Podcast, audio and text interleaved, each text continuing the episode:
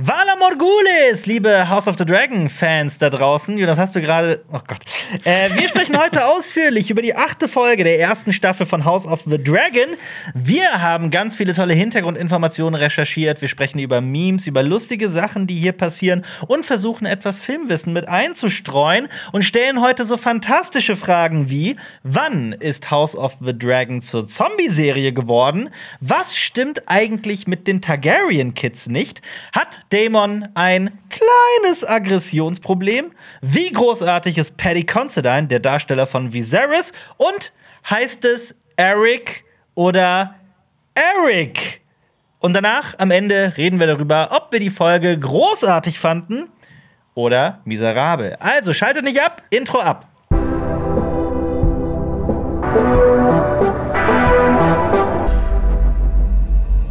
Jonas, was machst du da zu Hause? Warum machen wir das hier über diesen Weg? Also für alle, die gerade nur zuhören, die werden überhaupt nicht checken, was ich gerade meine, aber wir mhm. sitzen nicht nebeneinander im Set wie sonst. Nein, Jonas sitzt zu Hause in seinem Räumchen. Was, was geht da ab? Ja, ich habe äh, mich leider mit äh, Corona angesteckt. Mir geht's aber soweit gut und äh, mhm. wir haben gesagt, ja, nee, wir können jetzt nicht auf die Folgenbesprechung verzichten. Wir müssen über diese Folge reden. Ja. Und ja, deshalb haben wir gedacht, ja, dann mache ich das halt von zu Hause aus, weil haben wir auch schon äh, während der Anfangs-Corona-Zeit so hinbekommen. Deshalb. Also du bist symptomfrei, ja. sitzt zu Hause. Das Lustige ist, ich hatte ja vor zwei, drei Wochen Corona, bin seit zwei Wochen oder sowas negativ. Ähm, und dann steckst du dich irgendwie an, irgendwo anders. Ja. Aber was trägst du da eigentlich? Was für ein. Äh, steh mal auf und zeig mal dein tolles ja. Shirt.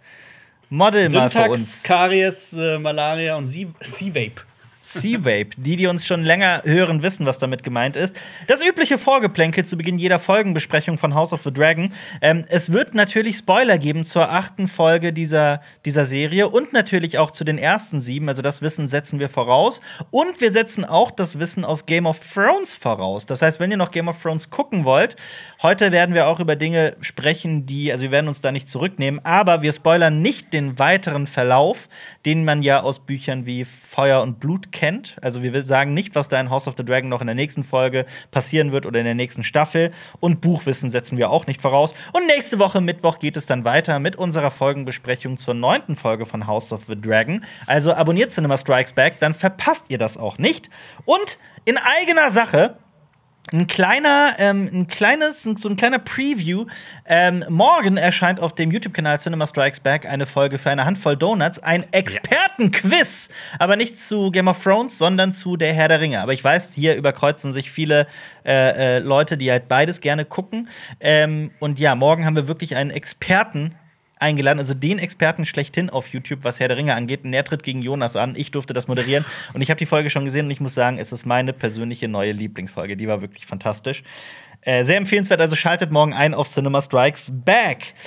Zur zum Vorgeplänkel zählt auch, dass wir Sachen richtig stellen, weil wir gerne viel reden und gerne auch viel Blödsinn reden. Und äh, das, was aus unserem Mund kommt, ist manchmal einfach nur heiße Luft. Äh, ein paar Sachen müssen wir richtig stellen aus der letzten Folgenbesprechung. Beziehungsweise ich habe eigentlich nur eine Sache. Wir mhm. sprachen über Corlys Velaryon, den äh, Lord of the Tides, und dass er verlangt, dass äh, äh, Rhaenyras zweiter Sohn Luke, Lucerys, dass er der nächste Lord of the Tides wird. Und ich habe das einfach so ins Deutsche übersetzt mit Herr der Gezeiten. Im Deutschen ist es aber Lord der Gezeiten. Das wollte ich mhm. kurz korrigieren. Hast du etwas, ja. was du richtig stellen möchtest aus der letzten Folge, Jonas? Ja, ich habe ein paar Sachen mitgebracht. Ich habe mir mhm. die Kommentare mal angeschaut. Ähm, S. Binder hat zum Beispiel geschrieben: kleine Ergänzung zu Minute 30. Keine Ahnung, was war. Damon lacht nicht ohne Grund, sondern merkt, ja. dass Rhaenyra attackiert wird und lenkt die Aufmerksamkeit mit dem Lachen auf sich. Und in der weiteren Szene blickt Jace auf und merkt, was ihr Onkel für sie getan hat. Weil es geht ja um diese Grabrede von Waymond Valerian, der gerade in dieser Folge auch super wichtig werden wird. Ja. Ähm, genau, da hat er ihr dann geholfen damit. Genau. Auch. Ja, ich habe ähm, auch noch einen ähm, Kommentar mitgebracht. Ja. Ähm, zum Beispiel von ähm, Colorful. Ich finde interessant, dass Alicent ihren Sohn Aegon mit dessen Schwester Helena verheiraten will, aber in Folge 4 noch völlig entsetzt über die Vorstellung von Rhaenyra und Damon war. Das mhm. spricht wieder dafür, dass sie alles tun will, um Aegons Thronanspruch zu stärken und dabei auch ihre eigenen Prinzipien hinten anstellt. Ja, Absolut, kann ich nur unterschreiben. Und genauso hat auch äh, ein Nutzer namens PG geschrieben oder eine Nutzerin.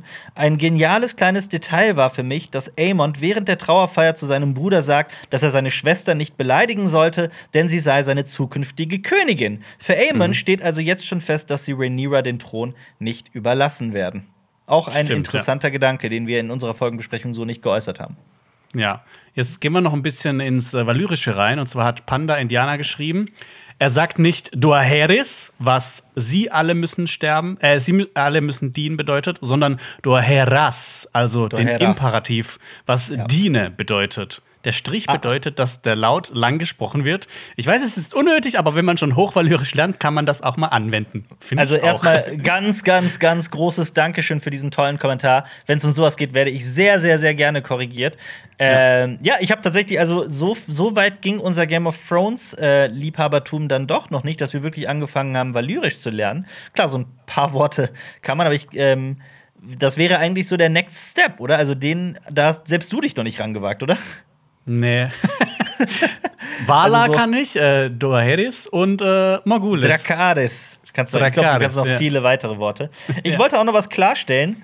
Ich habe ähm, E-Mails erhalten zu dem Thema. Ich habe letzte Woche so ein bisschen gesagt, äh, House of the Dragon und Game of Thrones, das Lied von Eis und Feuer, das sind nur große Plots von George R. R. Martin, um äh, Inzest zu normalisieren ich habe DMs und E-Mails erhalten von Leuten, die mich ernsthaft darauf angesprochen haben, nur um das mal kurz, also ich kann nicht fassen, dass ich das sage, nur um das mal kurz klarzustellen. Das war ein Scherz. Wollte ich nur mal so klipp und klar gesagt haben. Also ich war ziemlich ja. schockiert, als ich, als ich bestimmte E-Mails und DMs erhalten habe. Es war ein Scherz. Nehmt's bitte nicht ernst. Das war einfach nur so dahingespinnt. Ja, wir sind manchmal ja. ein bisschen lustig hier drin auch. Ähm, ja, ein bisschen. Wir versuchen es. Ja. Äh, Celine hat geschrieben: Fun Fact: Bei der Hochzeit haben sich Rhaenyra und Damon auch jeweils die Hieroglyphe für Feuer und Blut auf die Stirn geschrieben. Fand ich sehr Aha. interessant. Ist ja. uns entgangen. Wirklich ein sehr ja. interessanter Gedanke.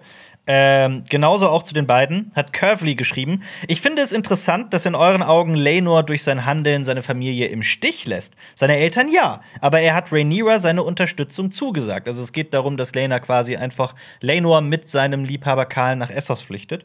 Vielleicht mhm. versteht er auch, dass er sie nur wirklich unterstützen kann, indem er offiziell stirbt und Platz macht für jemand Stärkeren an ihrer Seite. So habe ich das zumindest gesehen. Und das war ein Kommentar, den ich wirklich sehr gefeiert habe, weil er mir wirklich eine neue Perspektive eröffnet hat, was Lenors Handeln angeht und auch Damons und Rhaenyras, weil so hatte ich tatsächlich noch nicht darüber nachgedenkt, äh, nachgedenkt, nachgedenkt, nachgedacht, kann aber nur äh, zustimmen. Also das ist tatsächlich ein sehr interessanter Gedankengang und den kann ich auch nachvollziehen und finde den auch sehr plausibel.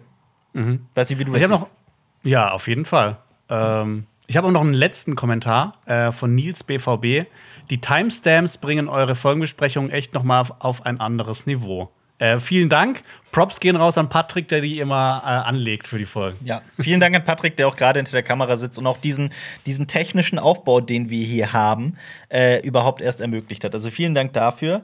Ähm, ja, äh, Falscher Kevin schreibt noch einen letzten Kommentar, habe ich auch noch mitgebracht. Danke schon mal im Vorhinein für die Folgenbesprechung. Krass, wie Jonas beide Serien gleichzeitig besprechen kann, also House of the Dragon und Ringe der Macht.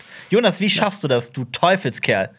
Ich weiß es nicht viel, viel Wasser. Viel Wasser. Du bist die Duracell-Batterie unter den YouTube-Hosts. Ja. Wobei es gibt, ja, es gibt natürlich auch noch andere Batteriemarken. Das, äh, ne, nicht nur Ja, Vata zum Beispiel. Oder ja. Ja, ja und weitere fallen mir gerade nicht ein. äh, ja, wir hatten ja auch mal kurz überlegt, ob wir noch zur Andor-Folgenbesprechung machen wollen, weil wir zu, zu Mandalorian schon welche hatten. Sag nicht wir. Kenobi. Ich habe von Anfang an gesagt, nee, ja. mache ich nicht. Ich also bin auch ein bisschen froh. es wäre wirklich zu viel gewesen. Also da, sorry, aber ähm, auch wenn Endor eine wirklich hochinteressante Star Wars-Serie ist. Ähm, aber ja, wir sprechen heute viel eher über die achte Folge von House of the Dragon mit dem Titel The Lord of the Tides. Bezieht sich ja natürlich auf die Frage, wer Corlys auf den Treibholzthron folgen wird. Oder mhm. hast du da noch etwas anderes in diesem Titel gesehen? Etwas, was mir entgangen ist, Jonas? Nö, einfach nur, nee, das, der Herr der Gezeiten, es geht ja einfach drum, ne, das hört sich ja erstmal so ein bisschen lapidar an, aber es geht ja quasi um diesen Präzedenzfall, ähm, ja. ob jetzt Luke das beerben darf, und das ist ja quasi so ein bisschen durch die Blume gesagt, ähm, ja, das sind Bastarde, ja um die, wenn sie das nicht, genau, äh, diesen Titel nicht bekommen. Es geht um die Legitimierung der Kinder von äh, äh, Rhaenyra, aber gleichzeitig auch um eine ganz, ganz große Macht. Denn äh, wer Lord of the Tides ist, also der Lord der Gezeiten, der beherrscht eben auch die größte Flotte in äh, Westeros. Aber dazu werden wir natürlich gleich auch noch kommen, wie Yes. mächtig und wichtig diese Position im Reich eigentlich ist. Regie führt wieder einmal eine Frau, nämlich Gita Vasant Patel. Und ich sage gleich, sorry, falls ich den Namen falsch ausgesprochen habe. Ähm, also HBO wird auch hinter den Kulissen wirklich äh, äh, diverser und es ist auch ein frisches Talent. Ähm, also ein noch recht unbeschriebenes Blatt. War allerdings mal ähm, mit dem Film Meet the Patels mit ihrem Bruder Ravi Patel für den Emmy nominiert. Und das Drehbuch stammt ebenfalls von, einer, von einem sehr unbeschriebenen Blatt, ebenfalls von einer Frau, nämlich Eileen Shim. Ist bisher nur bekannt für die Serie Light as a Feather, die mir aber gar nichts sagt. Nee, habe ich auch nie gesehen. Absolut unbekannt. Ähm, ja, Jonas, du und ich, wir haben schon über die Folge gesprochen. Wir beide waren am Samstag unterwegs. Äh, Ich war wahrscheinlich noch immun oder so, habe mich nicht angesteckt in der Zeit, bin natürlich sehr happy drüber. Hopefully, ja. äh, hopefully. Ähm, wir haben da aber schon ein bisschen über die Folge gesprochen und eine Sache habe ich dir gesagt, ich weiß nicht, ob du dazu stimmst. Ich finde das Meme-Potenzial dieser Folge immens. Ja, extrem. Also ich habe jetzt auch schon sau viele gesehen. Auch von unserem äh, lieben Kollegen äh, Nerdkultur, von Marco, Ja. der, der postet ja auch immer zu jeder Folge ein, eine Beschreibung, ohne ne- dass es eine Ja. Beschreibung ist. Das ist ziemlich, ziemlich cool. Ja. Also wegen den Dingen, die Damon in dieser Folge macht, wegen äh, Zombie Viserys nenne ich es mal und viele andere Dinge, ist das Meme-Potenzial in dieser Folge einfach relativ hoch. Und ich würde mal die Leute da draußen auch bitten, unter dem YouTube-Video dieser Folgenbesprechung mal zu kommentieren, wie sie Viserys in der Folge fanden. War das zu drüber? War das Make-up großartig, die Maske? War äh, das oder war es einfach nur geil? Also schreibt mir gerne mal, wie ihr Viserys in dieser Folge fandet. Und ich wollte mal etwas probieren, Jonas.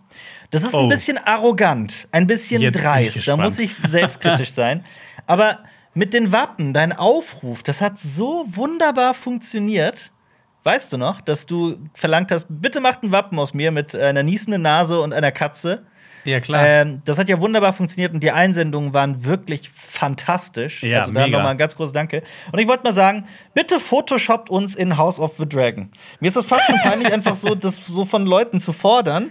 Aber vielleicht Ja. hat der ein oder andere ja einfach eine super lustige Idee und wir können es hier einblenden. Und äh, äh, ich meine, nächste Folgenbesprechung, das wird zur neunten Folge. Und traditionell sind die neunten Folgen in Game of Thrones immer die besten. Die, die, die brachialsten, die spektakulärsten. Glaubst du, das wird jetzt bei House of the Dragon wieder so sein? Ich würde auch gerne spektakulär in die Fall. Folgenbesprechung starten. Du ja, auf jeden es? Fall. Ja, auf jeden Fall. Ich, ich, ich, ich, äh, äh, ihr könnt natürlich äh, auch Alper und mich auch shippen. Äh, Jolpa zum Beispiel. und daraus auch uns so irgendwie Mhm. Oder in die Alnas. Folge rein photoshoppen. Ja, Alnas. Auf jeden Fall. Möchtest du lieber Rhaenyra sein oder Daemon? Äh, Daemon. Daemon. Wegen, ja, wegen den Haaren, ne? Also, das ist schon extrem cool. Aber ich bin auch Ja. gerne Rhaenyra. Sollen wir reinstarten? Gerne. Jonas, ich hoffe, du hast einen HBO Fun Fact mitgebracht. Jede Natürlich. Folgenbesprechung beginnt mit dem HBO Intro, dieses Aber was äh, einmal hast du es vergessen, ne? Äh, einmal hatte ich es vergessen, weil wir da hin und her geswitcht hatten. Aber ja, dann habe ich ja zwei nachgeliefert. Und heute Genau. habe ich natürlich auch wieder eins dabei. Ähm, ein Fun Fact: ähm, HBO hat mit HBO und HBO Max 76,6 Millionen Abonnentinnen und Abonnenten. Also ne, fast als ob jeder Deutsche ein Abo hätte. Ähm, Ja. Kurzer Vergleich: Netflix hat 220 Millionen insgesamt. Ja, also, das Ja. sind ordentliche Zahlen. Ähm, und dann starten wir direkt mit dem Intro von House of the Dragon. Und jetzt korrigiere mich, ob ich was Falsches sage. Es gibt keine großen Überraschungen.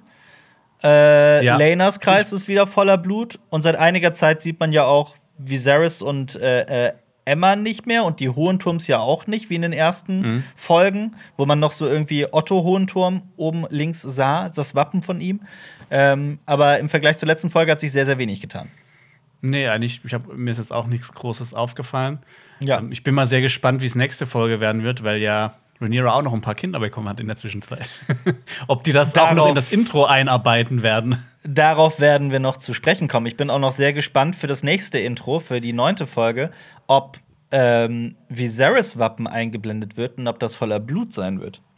Das bin ich sehr gespannt. Oder auch äh, für die zehnte Folge. Da lasse ich mich gerne überraschen. Ähm, ja, und dem Titel der Folge entsprechend starten wir natürlich in. Boah, hier was fürs Bingo. Mein Körper ist schon wieder komplett am Rebellieren und äh, wehrt sich gegen die Dinge, die ich sage. Aber wir starten in, auf, um Driftmark in der Halle der Neuen. Ähm, man spricht über die Krankheit von Corlys und wer der nächste Lord der Gezeiten sein wird. Also ein weiterer Thron, um dessen Nachfolge gestritten wird. Und es wird relativ schnell klar, wir haben abermals einen Zeitsprung. Ja. Was für Und Jungs? ähm, äh, ein Zeitsprung von mindestens sechs Jahren, weil Rhaenys sagt ja, sie hat äh, ihren Mann das letzte Mal vor sechs Jahren gesehen. Das heißt, sonst Frage ja ist- mindestens sechs Jahre sein. Ja. Genau, die Frage ist nur, wann ist Corlys abgereist? Also wir erfahren, dass er abgereist ist, um auf den Trittstein zu kämpfen. Wir erfahren aber nicht genau, wann er abgereist ist. Ich hatte irgendwie mal auf IMDb oder sowas mal gesehen, da stand einfach nur so lapidar zehn Jahre drin. Aber ob das korrekt ist, weiß man nicht, kann man so nicht sagen. Also es sind so mindestens sechs, wahrscheinlich so maximal so roundabout zehn Jare. Ähm, Da öffne ich aber auch gerne die, die Diskussion in den Kommentaren. Vielleicht kann man das ja irgendwie an den Altern der Kids irgendwie ausmachen. Ähm, aber wir Ja. müssten jetzt so ungefähr, das mache ich ja auch am Anfang jeder Folge, wir müssten jetzt eigentlich irgendwo zwischen den Jahren 130 und 135 nach Aegons Eroberung sein. Also langsam kann ich nicht mal mehr genau sagen, wo, wann genau. Ja, aber es gibt natürlich noch eine wichtigere Frage, weil die auch mit Zahlen zu tun hat. Wie Ja. viele, Alper? Wie viele? Wie viele was? Kerzen. Kerzen. Äh, ja, warte, habe ich das hier aufgeschrieben? Verdammt, ich habe eigentlich in jeder Szene, ich achte drauf, glaub mir, ich achte drauf, ich habe es in jeder Szene gesehen. Ich glaube, ich habe es in der Szene nicht gemacht. Nein! Weißt, ich habe die du, was- Kerzen nicht gezählt. ja, hier kommt Verdammt. jetzt äh, der, der, das große Debakel. Aber das Witzige war, dass ähm, Xenia und ich auch teilweise das auch gemacht haben und dass wir immer auf Mhm. unterschiedliche Zahlen kamen. Ja, ey, aber das ist ja auch teilweise nicht Wir sind möglich, halt wenn nicht so da die Meister. Kerzen hinter einem Mast stehen und so. Und teilweise muss man dann Ja. verschiedene Einstellungen, verschiedene Winkel sich angucken, um die Kerzen zu zählen. Also ich denke mir immer so, mein Leben ist, ähm, also wir alle haben ja nur eine bestimmte Zeit auf diesem Planeten und ähm, alle unsere Körper verfallen irgendwann. Alle, unsere Zeit ist begrenzt und wir sollten die mit unseren Lieben und so ähm, verbringen. Und ich zähle Kerzen in Serien. Aber ich mache das auch gerne. Also von daher ist es doch auch gut, dass ich das mache. Ähm, ja, also hier auch natürlich der Unterschied zu den Büchern. Also, wenn wir wirklich so irgendwo in den Jahren 130 bis 135 sind, in Büchern passieren hier schon gänzlich andere Dinge, ohne etwas spoilern zu wollen. Und ich habe das mal so ein bisschen ausgerechnet. Also, theoretisch, wenn man so wirklich so die Scheuklappen anzieht, sich seine Idiotenmütze anzieht und sagt, okay, ich vergleiche jetzt die Serie eins zu eins mit Feuer und Blut, dann müsste Allison jetzt irgendwie so Ende 40 sein und Rhaenyra äh, Ende 30. Aber wirklich Schwamm drüber ist doch völlig egal. Ja. Ähm, Solange ja, das für die Ra- Serie funktioniert, ja. Eben, absolut. Rhaenys, äh, Rhaenys, Vaymond, Calvin und Baylor sprechen über Corlys. Ich kann, ich habe immer das Problem, die Drachenzwillinge, also Baylor und Rhaena, zu unterscheiden, aber das ist ziemlich sicher Baylor, denn Ja. äh, der Brief später an Daemon ist von ihr und wir erfahren auch, dass Baylor der neue Mündel von Rhaenys ist. Wie es zum Beispiel Ja. dann später Fionn von Eddard wird oder Eddard Stark dann wiederum von John Aaron. Also es gibt ja dieses, dieses Ja. Konzept des Mündels. Und jetzt ist sie halt der Mündel von äh, äh, Rhaenys und wird von ihr aufgezogen. Denn Ja, ich finde es auch. ja, Ja. nee, sag ruhig. Achso, ja, ich finde es auch sehr interessant, weil ähm, in der Szene hat ja Rhaenys auch zum ersten Mal.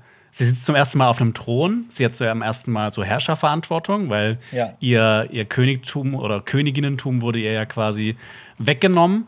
Und ähm, da kann man sich natürlich auch fragen, warum steht jetzt Baylor neben ihr? Aber wir wissen ja, dass sie sie eigentlich als Nachfolgerin auf dem Treibholzthron se sehen wollen würde. Ja. Und ähm, das ist ja auch so ein wiederkehrendes Motiv, dass, dass du halt äh, deinen Nachfolger oder deine Nachfolgerin immer mit in so wichtige Sitzungen mit reinnimmst, wenn die auch mal quasi diese Stelle beerben sollen. Wie Viserys das ja auch mit Rhaenyra zum Beispiel getan hat. Äh, Genau. Und ja, man sieht den Treibholzthron, der sieht fantastisch aus. Ja, der sieht einfach nur fantastisch aus. Ähm, wirklich, wirklich toller Prop. Äh, ich fand den fantastisch. Ähm, Ja. Rhaenys berichtet, dass sie ihren Mann seit sechs Jahren nicht mehr gesehen hat. Der wurde scheinbar verletzt. Er leidet gerade an einem hohen Fieber und ist kurz davor abzunippeln. Er ist äh, in einen Hinterhalt geraten. Da war ein scheinbar verlassenes Schiff und dann hat er einen Dolch in den Nacken bekommen und ist ins Wasser gefallen. Ähm, auch da in den Büchern ist das so ein bisschen anders, so ein bisschen vager. Mhm. Also da hat er einfach so ein Fieber, da ist keine Rede von irgendeinem Schiff oder irgendeinem Kampf. Ähm, ja. Ja, Und was- in den Büchern ist auch, was man vielleicht auch noch sagen sollte, hier ist es ja, ist Waymond ja der Bruder von Corlys. In den Büchern ist Waymond der Neffe von Corlys, also auch noch so ein kleiner Unterschied. Das stimmt. Ja. Ja. Äh, ich fand es auch interessant, weil ich mich halt gefragt habe, so, ne, die haben sich sechs Jahre nicht gesehen. Was ist jetzt der Grund? Weil er könnte ja mal zwischendurch irgendwie wieder zurückkommen. Aber wir wissen ja noch aus der letzten Folge, dass die ja so, ein- so ein Zerwürfnis hatten, ein bisschen, auch mit dem Tod Ja. noch von Lenor. Und ähm, ne, so, das, das hört man ja oft, dass wenn, wenn irgendwie Pärchen Kinder verlieren, dass die, dass die sich dann auch irgendwann trennen. Auch wenn man sich so irgendwie denkt, ja, man muss jetzt irgendwie zusammenhalten oder sowas, aber es passiert ja ganz oft, dass, äh, dass man sich dann trennt. Ähm, Ja, für Fand alle- ich ganz interessant. Ja. Ja. Der Antichrist dreht sich zum Beispiel darum, der Film. Ähm, Genau, und äh, sie erfahren, dass die Nachricht aus äh, Dämmerhall kommt. Auf Englisch heißt das Evenfall Hall. Das ist der Sitz des Hauses Tarf von einer gewissen Brienne von Tarf bei der ähm, Saphirinsel, bei der Insel, bei der gleichnamigen Insel Tarf. Äh, und ich weiß nicht, ob schon mal groß was in Dämmerhall gespielt hat in der Welt von Game of Thrones, aber nicht, dass ich wüsste. Ähm, Nicht wirklich. Man, ja. Und obwohl, ähm, ja, dieses Zerwürfnis, du hast recht, aber man merkt ja auch trotzdem, dass Rhaenys, ähm, ich weiß nicht, ob ich so reingelesen habe, rein, hineininterpretiert habe, aber Rhaenys trauert. Also ich glaube, ja, auf jeden Fall. Ja. dass da auch durchaus sehr viel Liebe existiert zwischen Rhaenys und äh, Corlys. Und ich finde, Mhm. das, das, das fühlt man hier. Das sieht man ihr an. Ja, ja. Vielleicht auch, ganz interessant zu wissen, äh, Dämmerhall liegt ebenfalls in der Meerenge. Also ist jetzt nicht so weit von Driftmark entfernt, ähm, dass man so ungefähr so ein geografisches das irgendwie einordnen kann. Ja, aber was sagst du dazu? Also du siehst auch das genauso, dass Rhaenys und äh, Corlys ähm, nicht nur so ein, so, ein, so ein Zweckbündnis haben, ähm, sondern dass da wirklich, dass sie sich wirklich lieben? Oder wie siehst du Ja, das? auf jeden Fall. Also, das, also ich finde, ähm, das hat die Serie auf jeden Fall erzählt. Also ich finde, Ja. in den Büchern kommt das, also in, in, in dem Buch kommt das jetzt nicht immer so doll durch, aber gerade hier merkt man ja, wir haben das ja auch schon drüber geredet, dass sie so eine der ähm, positivsten Beziehungen haben in, äh, in dieser ganzen Serie. Also in, Ja. ja. Absolut. Ähm, Rhaenyra lässt dann Meister Calvin die Ankunft von Corlys vorbereiten. Calvin geht weg. Waymond kommt etwas näher, also tritt tatsächlich, also an- anfangs ist dieser Abstand zwischen den beiden noch relativ weit. Also sie sitzt auf dem Treibholzthron und Waymond sitzt ein paar Meter davon weg und sobald Calvin irgendwie den Raum verlässt, geht er näher und wir wissen, was das bedeutet. Es ist Zeit für verschwörerische, brisante Gespräche. Ähm, also ich finde es auch so interessant, als sie sich gerade noch irgendwie so entfernt, also als er, als er näher kommt und dann all sein, all das, was er sagen möchte, sagt, schneiden wir aber zu Rainys und bleiben sehr, sehr lange auf Rainys. Also diese Einstellung wird wahnsinnig lange gehalten, weil damit wir uns halt mit Rainys identifizieren sollen und auch verstehen, ähm, dass sie darüber nachdenkt, was er gerade sagt. Und es ist halt auch für uns interessanter zu sehen, wie ähm, sie darauf reagiert, als wie Waymond spricht. Weil das ist auch so, gerade bei äh, äh, jungen Filmemachern und Filmemacherinnen immer wieder so ein, das ist so ein klassischer Anfängerfehler oder so, also einfach auch so ein Zeichen von, von uninteressanten Dialogen, wenn einfach nur immer genau zu der Person geschnitten wird, die gerade spricht. Also das ist so, das hat, das hat schon fast was, ähm, was, was ganz Seltsames, wenn eine Person spricht und wir sehen immer nur die Person, die gerade spricht und sobald der andere spricht oder die andere, äh, wird umgeschnitten. Und äh, äh, House of Redagon zeigt zum Beispiel gerade hier in der Szene, dass es sehr viel interessanter sein kann, wenn man halt die Person beim Denken zeigt, die gerade nicht spricht. Und ähm, ja, dadurch äh, lenkt, wird halt auch unsere Aufmerksamkeit und unser Verstand halt auch auf Rainys gelenkt, die ja in dieser Rolle Ja. auch noch eine sehr große Rolle spielen wird. Ja, ich, ich weiß, was dieser du meinst, dass das, wenn man das immer so schneidet, zum Beispiel, dass es immer, ne, wie du gesagt hast, auf die Person ist und dann halt immer nur in diesem Zeitraum, dann wirkt das irgendwie so auch ein bisschen mechanisch, finde Ja, ich, also absolut, nicht so genau. organisch. Nämlich, wenn du auch ähm, eigentlich ähm, äh, macht man, wenn, wenn man so richtig organisch schneiden will, dann ähm, äh, ich, ich habe das zum Beispiel immer so gemacht, wenn ich äh, irgendwie so ein Interview oder so eine, ein Sketch oder sowas schneide, dass ähm, ich die Person höre und dann drücke ich quasi auf die Schnitttaste. Also ne, nicht, dass du direkt äh, zu dem Zeitpunkt hast, wenn die Person redet, sondern erst, wenn du es hörst und dann darauf reagierst. Das ist so ein bisschen organischer Weg, dass das nicht Ja, es so hat ja was, so es ist ja auch natürlich, wenn du in der Gruppe mit irgendjemandem sprichst und jemand sagt von links was, du guckst dir nicht exakt in dem Moment nach links, wenn die Person genau Ja. dann anfängt zu sprechen. Das vergeht ja meistens ein bisschen eine Zeit und du guckst woanders hin. Ja. Und das macht das Ganze halt natürlich auch ein bisschen organischer und natürlicher, wie du sagst. Ähm, Wayman spricht von etwas, das nennt sich Blood Fever, Blutfieber. Was soll das sein? Hattest du, ist dir das irgendwo mal untergekommen? Ich habe es mal auch sogar gegoogelt und es gibt irgendwie so ein, so ein Fieber, das irgendwie mit Blut zusammenhängt, aber ähm, zumindest in der Welt von äh, Eis und Feuer spielt das bisher noch keine Rolle. Ja, ich glaube, die haben einfach nach einem cooleren Wort für Fieber gesucht und dann haben sie einfach Blutfieber draus gemacht. Und ich meine. Waymond, Waymond, das kriegen wir heute mit, der hat's, oder haben wir auch schon in der letzten Folge ein bisschen mitbekommen, der ist ja sehr erpicht auf das Blut. Ja, Und ich meine, wenn dann, wenn hier jetzt auch noch das Blutfieber äh, eine Rolle spielt, ähm, bei ihm ist alles so Blut-themed. absolut bloodthemed, ja. Ja, natürlich, dem spielt natürlich, also für den ist das, das, das, ähm, das Haus Velaryon spielt für den eine sehr große Rolle und auch das tatsächliche Haus Velaryon, nicht nur der Name wie für Corlys, sondern äh, das, das echte Blut. Ähm, er ist aber auch nicht in derselben Situation wie Corlys, weil äh, ich wüsste auch gerne, wie Waymond darauf reagieren würde, wenn seine Kinder so agiert hätten, wie zum Beispiel Lenor. Aber gut, das werden wir nie erfahren.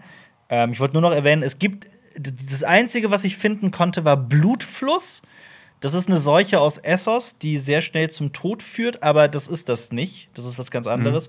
Von daher müssen wir uns jetzt einfach damit begnügen, Blutfieber ist eine Krankheit.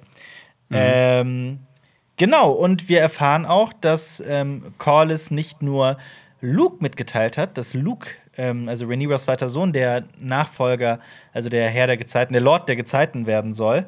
Ähm, wir erfahren auch, dass Rhaenys davon weiß und eigentlich alle. Ähm, sie sagt, Luke soll ihm auf den Thron folgen, also auf den Treibholzthron. Das wäre sein Wunsch gewesen. Und Waymond ist entsetzt, dass sie ein Bastard ohne richtiges Velaryon-Blut, also das Kind von Rhaenyra und Sir Harwin Kraft, äh, auf den Treibholzthron setzen möchte. Ähm, Seine Lösung ist natürlich dann zufällig auch eine, die in seinem Interesse steht, nämlich dass er auf den Treibholzthron kommt. Da kann man natürlich jetzt auch ganz lange argumentieren, wie viel, also was genau ist die Motivation? Ist das wirklich reiner Selbstzweck, Ambition, dass er machthungrig ist und da auf diesem Posten sitzen möchte? Oder sieht er wirklich sich in der Schuld, also sich in der Verantwortung, das Haus Velaryon so zu stärken und die Blutlinie halt zu bewahren? Wie siehst du das? Ja, ich glaube, das ist ein bisschen von, von beidem. Ähm, Aber er, er schließt ja zum Beispiel auch aus, dass jetzt Baylor oder Rayna das Genau. Haus beerben könnten, weil er halt auch von diesem, ich sage jetzt mal in Anführungsstrichen, alten Eisen ist und der halt keine Frau in der Herrscherverantwortung sehen will. Das haben wir auch schon mal gehabt mit dem Dialog von Rhaenys und Rhaenyra, ähm, wo dann äh, Rhaenys gesagt hat, dass ähm, dass Männer eher das Königreich in Flammen sehen würden, als dass eine Frau auf einem Thron ist. Ja, also, das stimmt. Ne, das ist ja so, auch so ein, so ein Motiv, das sich auch durch diese Serie durchzieht. Auf jeden Fall. Ähm, ich finde auch, das ist so ein kleines Zeichen auch für die Qualität des Writings, weil, also für dafür, wie das geschrieben ist, weil ich finde diese Motivation von Waymond halt auch von vorne bis hinten nachvollziehbar. Also es ist nicht so, dass hier einfach ähm, recht plump und simpel ein ein böser Typ niedergeschrieben wird, sondern dass er da sich gegen äh, Rhaenyra, Rhaenys und Co., also gegen die Schwarzen im Prinzip stellt. Das ergibt für mich innerhalb dieser Handlung völlig Sinn und zwar ganz organisch. Ja. Ähm, und ihm geht es ja im Prinzip, und daran merkt man halt auch, und es hat ja noch, noch eine Ebene, nämlich die, wie, dass er eigentlich sehr ähnlich zu seinem Bruder Corlys ist, weil auch ihm geht es um Vermächtnis, war ein bisschen auf eine andere Art und Weise, aber es ist halt nicht nur sein Machthunger.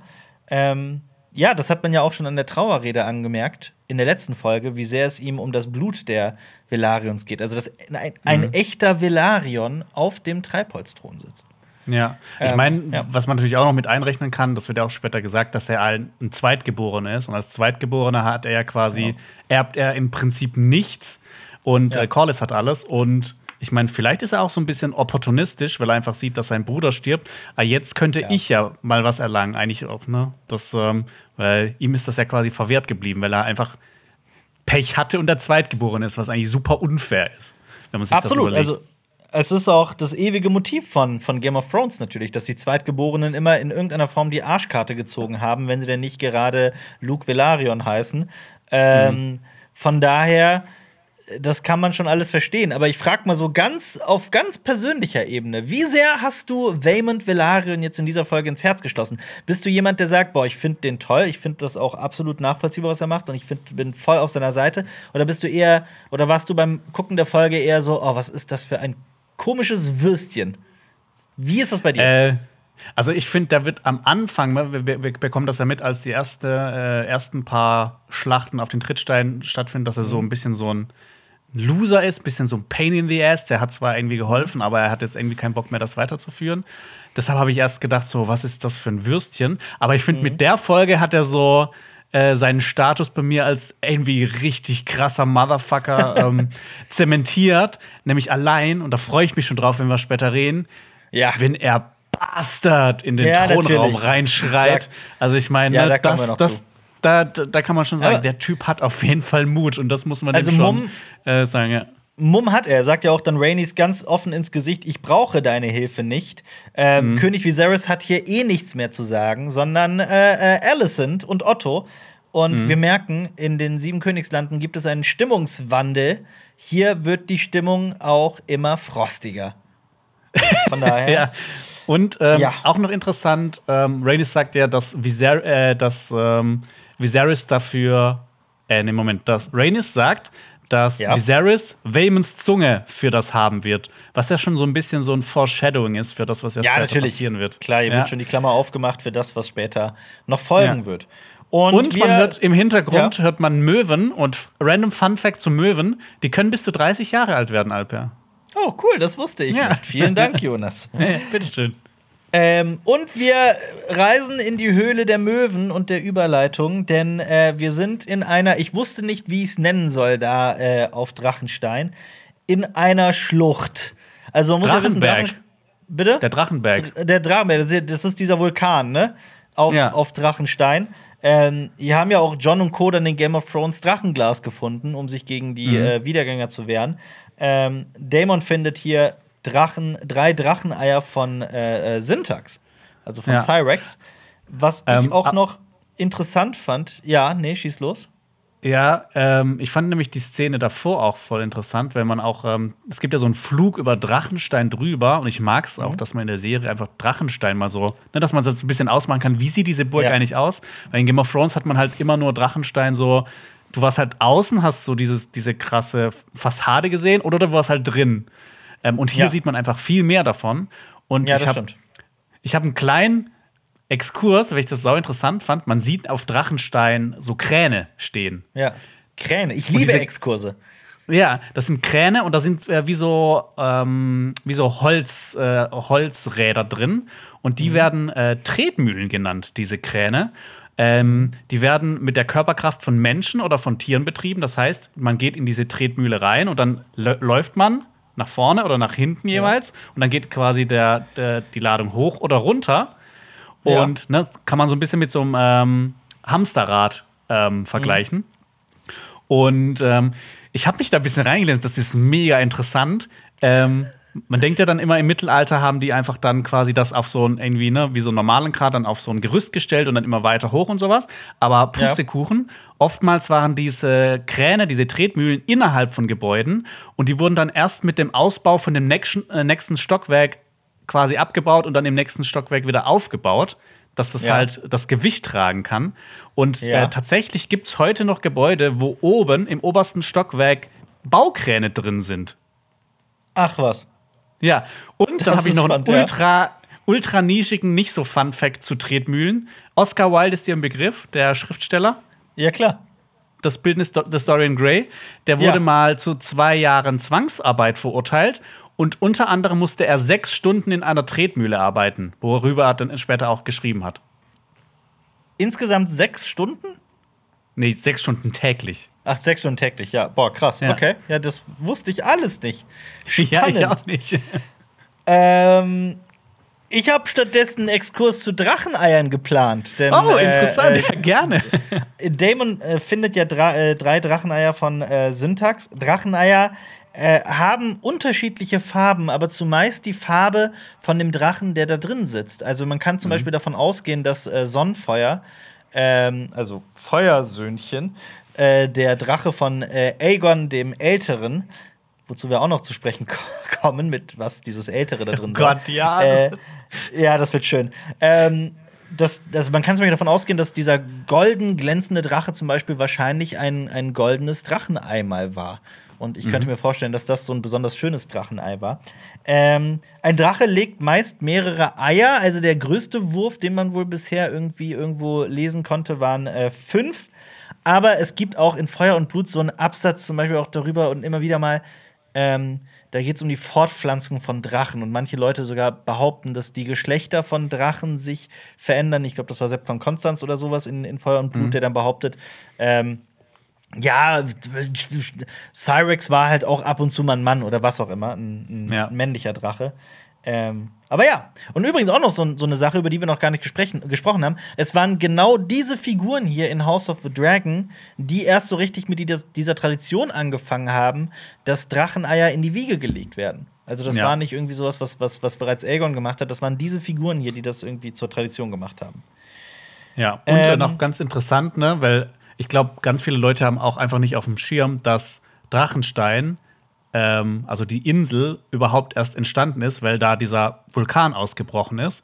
Und das halt das, äh, dass man deshalb hier auch diese äh, Drachenglas findet. Und dieser Vulkan soll sogar noch aktiv sein und Rauch spucken. Ähm, und was auch noch äh, mit den Dracheneiern in Verbindung steht, ähm, es gab den Großmeister Benefer, der glaubte sogar, dass diese Dracheneier, wenn die von äh, Drachenstein weggeführt werden, oftmals nicht schlüpfen werden und dass die Genau. nur in der Nähe von Drachenstein schlüpfen konnten. Und es gibt natürlich auch Dracheneier, die gar nicht geschlüpft sind. Ja, aber denkt man zum Beispiel an Daenerys, dann weiß man ja schon, dass das nur bedingt stimmen kann oder wahrscheinlich Ja. eben nicht stimmt. Ähm, und auch, ähm, jetzt habe ich vergessen, was ich sagen wollte. Ach ja, genau, und dass, dass Drachen eben auch immer eine, eine Verbindung zu Vulkanen haben in irgendeiner Form, weil die ersten Drachen, die gefunden wurden Mhm. von den Valyrern, waren ja auch an, an, an den, am Fuße der 14 Flammen, diesen 14 Vulkanen. Ja. Ähm, also da gibt es auf jeden Fall irgendeine Verbindung zwischen Drachen und Vulkanen. Damon spricht mit den äh, Drachenhütern und ich fand es auch irgendwie sehr interessant, dass er auf Valyrisch den Drachen nicht Cyrex nennt, sondern Syrax.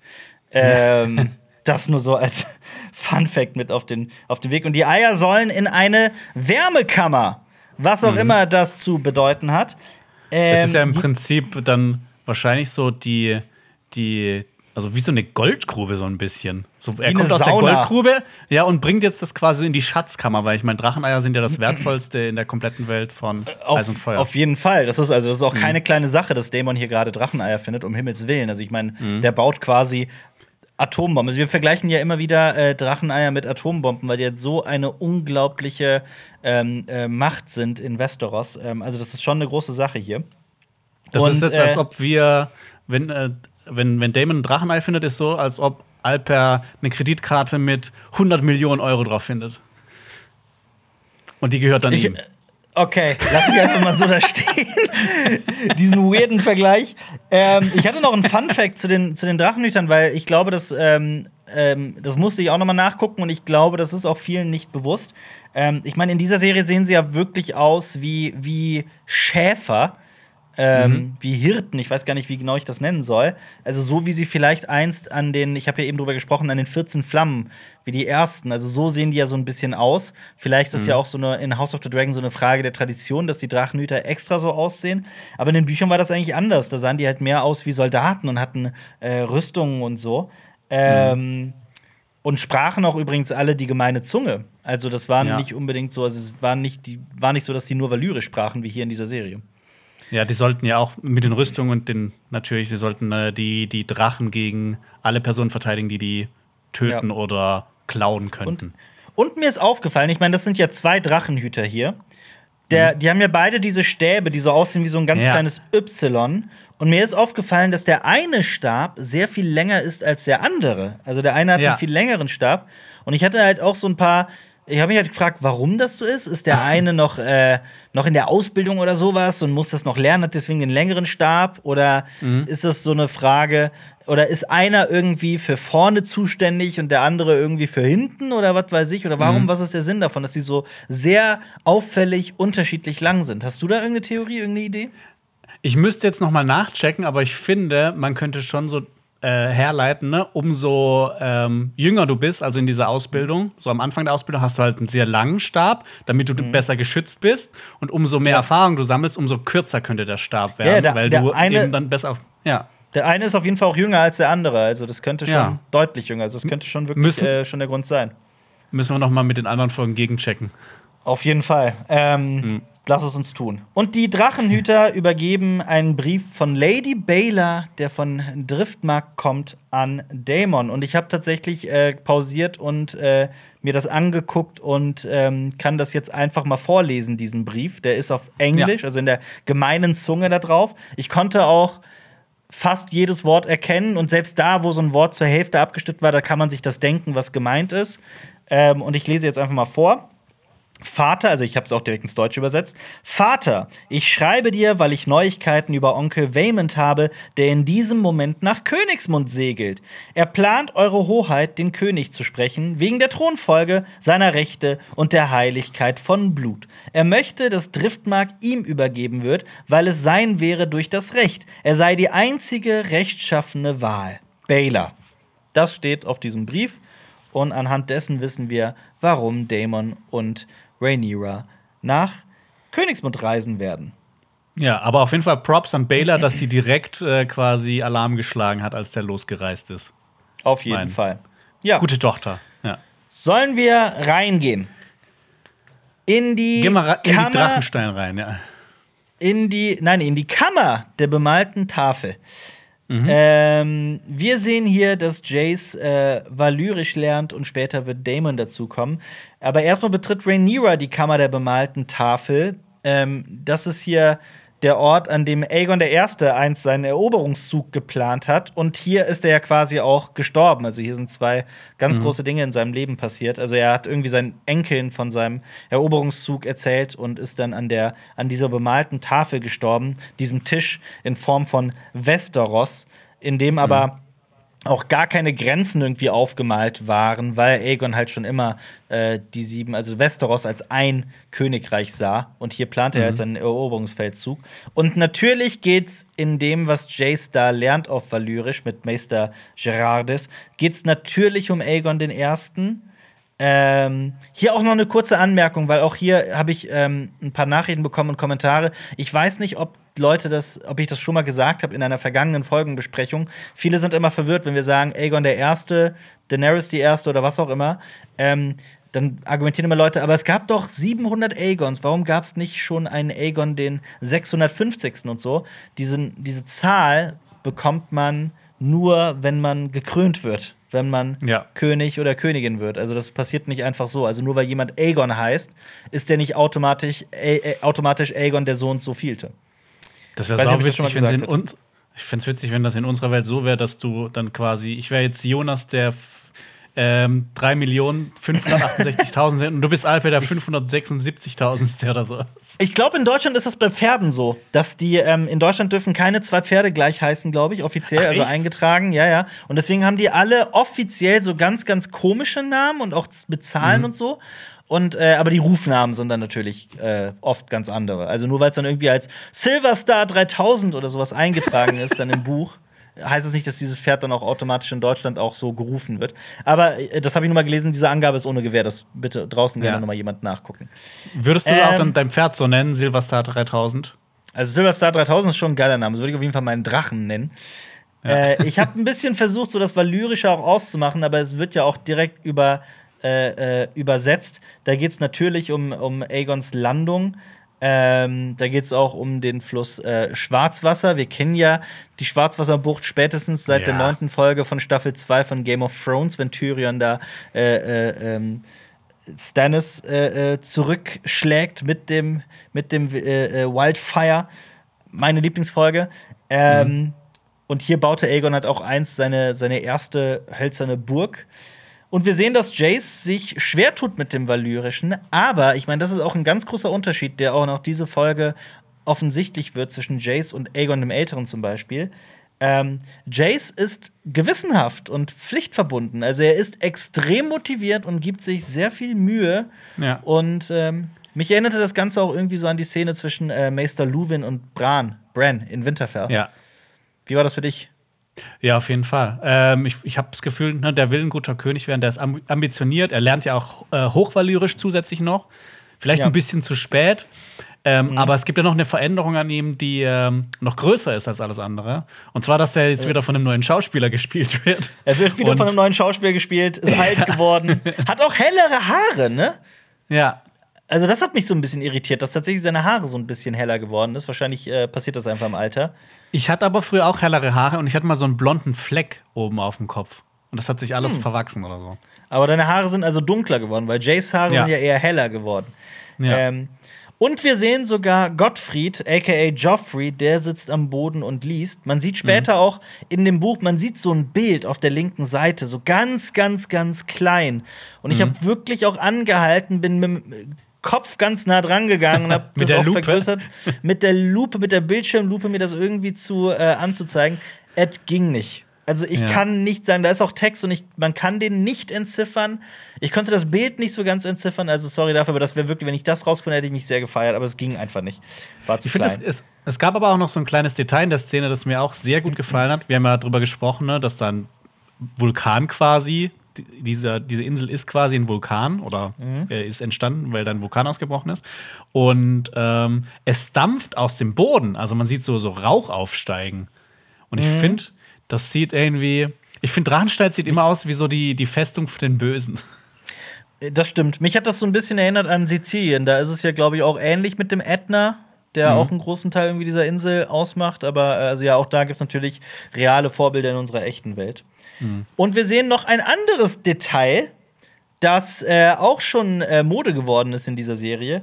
Rhaenyra hält sich die Hand auf den Bauch und dieser Bauch ist leicht äh, erhöht. Ähm, mit anderen Worten, sie ist schwanger. Ja. Sie ist schwanger. Das äh, behalten wir mal im Hinterkopf, weil über die Kinder von Rhaenyra, auch die späteren Kinder von Rhaenyra, werden wir in einer, in einer Szene gleich noch sehr ausführlich äh, sprechen und ich freue mich drauf. Ja. Ähm, Jace lernt dann auch ähm, in einem nächsten Satz, dass Aegon äh, gefordert hat, dass die Bäume gefällt werden sollen. Mhm. Da es wahrscheinlich auch, das würde zumindest meiner Meinung nach Sinn ergeben, halt um den Bau von Aegon fort, weil ja. Also das, was später der Rote Bergfried wurde. Ähm, also das war vorher komplett aus Holz, so eine hölzerne Festung, so eine hölzerne Burg. Ähm, und von daher ergibt das Sinn, dass dafür halt Bäume gefällt werden müssen, um das zu bauen. Das stimmt. Dann kommt Daemon rein. Alle werden rausgeschickt. Und Daemon übergibt Rhaenyra den Brief von Baylor. Mir ist, mir, mir ist auch hier ein kleines Detail aufgefallen. Ähm, ich hätte vermutet oder gedacht, dass Rhaenyra vielleicht nach dieser Blutshochzeit mit Daemon wieder diese Kette trägt, die er ihr in der ersten Folge gegeben hat, mit ihrem Wappen mhm. drauf. Ne? Ähm, tut sie aber nicht. Ah, fand stimmt, ich, ja. Fand ich so ein bisschen schade, aber äh, ist nicht so. Ich fand es auch ähm, interessant, dass sie gerade auch Jace rausgeschickt hat, der ja quasi mhm. irgendwann auch ihr Nachfolger werden soll. Und ich auch ja. so überlegt, so, soll der jetzt nicht in diese Intrigen von Damon und Rhaenyra eingeweiht werden? Oder soll das ihn irgendwie nicht verunsichern, dass das passiert? Habe ich mich dann auch gefragt, weil eigentlich wäre es ja gut, wenn er so alles mitbekommt. Auf jeden Fall. Ähm, wir merken auch so in dem Gespräch, Rhaenyra ist Driftmark eigentlich ähm, Nee, egal will ich nicht sagen, weil da ja doch eine gewisse Macht und die Flotte auch dahinter steckt. Aber ich glaube, die Rechtmäßigkeit ihrer Kinder, dass die nicht irgendwie in irgendeiner Form als Bastarde bezeichnet werden, ist hier halt natürlich noch wichtiger, weil das noch viel größere Konsequenzen hätte. Mhm. Ähm, ihr Anspruch auf den Thron wäre ja damit quasi auch äh, ja. äh, weg.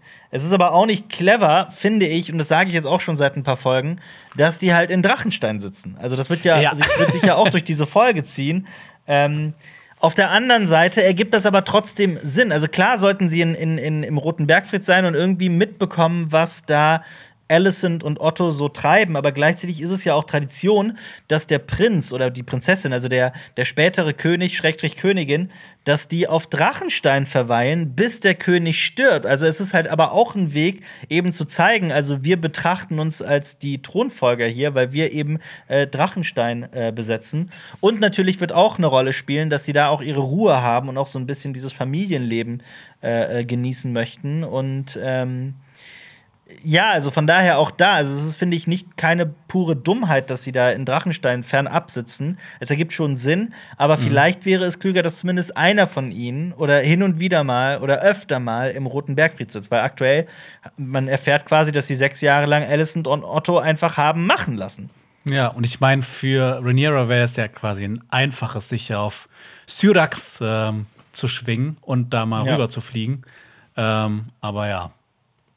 Ja, Kann man- befürcht- Ja, und jetzt müssen sie aus der Ferne befürchten, dass sich Waymond und äh, Otto und Alicent irgendwie zusammentun, was ja auch genau in dieser Folge dann noch passieren wird. Ja. Und Rhaenyra's, Rhaenyra gibt auch noch zu, dass sie sich vor Rhaenys etwas äh, fürchtet, weil Rhaenys denkt, dass die beiden Laenor, also Rhaenys Sohn, getötet haben, um heiraten zu können, Ja. was ja quasi fast richtig ist, fast Ja. stimmt. In der offiziellen Ähm, Version schon, ja. Ja, genau. Es ist eine, eine sehr verworrene, komplexe, komplizierte Situation. Ich habe mir dann auch so im Nachhinein überlegt, so, warum haben die nicht noch so ein, zwei Jahre einfach gewartet, bis sie geheiratet haben? Also im Buch. Ja. wird es auch so erzählt, dass die kein halbes Jahr gewartet haben, äh, als ihre beiden quasi ähm, ähm, Eheleute verstorben waren und dass, dass die dann schon geheiratet haben. Ja. Ähm, das habe ich mich gefragt, so, warum haben die einfach nicht, nicht kurz noch gewartet? Und was wir auch hier nicht erfahren, aber was wir uns natürlich so dazu denken können, was auch in den Büchern steht, dass äh, sowohl König als auch Hofstaat als auch das gemeine Volk, dass die alle empört waren, dass die beiden geheiratet haben, aber nicht, weil das ähm, äh, quasi Verwandte sind, sondern weil die eben nicht, äh, weil das pietätlos war, so kurz nach dem Tod ihrer Eheleute zu heiraten. Wir, das wird ja in der Serie in dieser einen Einstellung auch sehr gekonnt transportiert, wie ich finde, in der man Meister Gerardis mit äh, Luke, Jace, Baylor und Rayner sieht, den Kindern, die halt alle da, also die nicht gerade feiern, sondern wirklich niedergeschlagen sind, gerade den Tod eines Elternteils äh, verkraften müssen und dann, ähm, ja, theoretisch sogar für Jace und Luke müssen ja theoretisch zwei Väter betrauern, im Prinzip.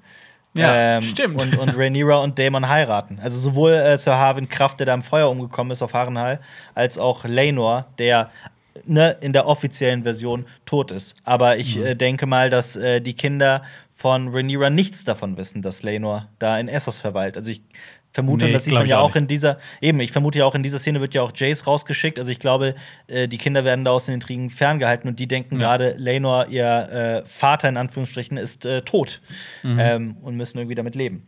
Ja. Und was ich auch noch Fall, interessant ja. fand, ähm, Daemon, er trägt auch wieder diesen Dolch, den er eigentlich Karl gegeben hat. Das hatte ich ja letzte Mhm. Folge schon gesagt, dass der diesen Dolch anguckt und dann Leno reinkommt. Deshalb, das Ja. ähm, fand ich ein bisschen interessant. Ja, interessant auch, dass sie die Grünen Vipern nennen. Also Ja. wir merken halt, dass, dass wie sehr die Fronten verhärtet sind und dass es halt immer frostiger geworden ist. Und die beiden beschließen, in die Hauptstadt zu reisen, nach Königsmund in den Roten Bergfried. Ja, Sollen wir in den Burghof wandern? gerne. Rhaenyra und Daemon kommen an, aber niemanden juckt's. Das zeigt auch so ein bisschen, wie sehr die Grünen hier mittlerweile das, das Zepter in der Hand halten und dass ähm, Rhaenyra und Daemon hier wirklich überhaupt keinerlei Standing mehr haben.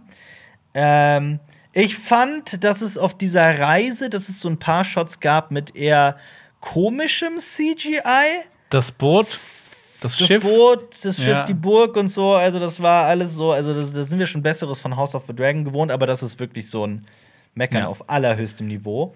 Und wir Ähm, ich hören hab- Glocken im Hintergrund. Wir hören Glocken. Glocken im Untergrund. Ja. Einen gottverdammten Glockenbeat.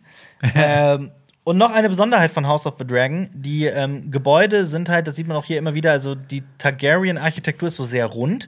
Alles diese Runddächer. Und ich habe auch im Internet mal so einen Artikel gelesen, dass das ähm, Byzantinische Reich scheinbar sehr für diese Targaryen-Optik irgendwie als Vorbild dient.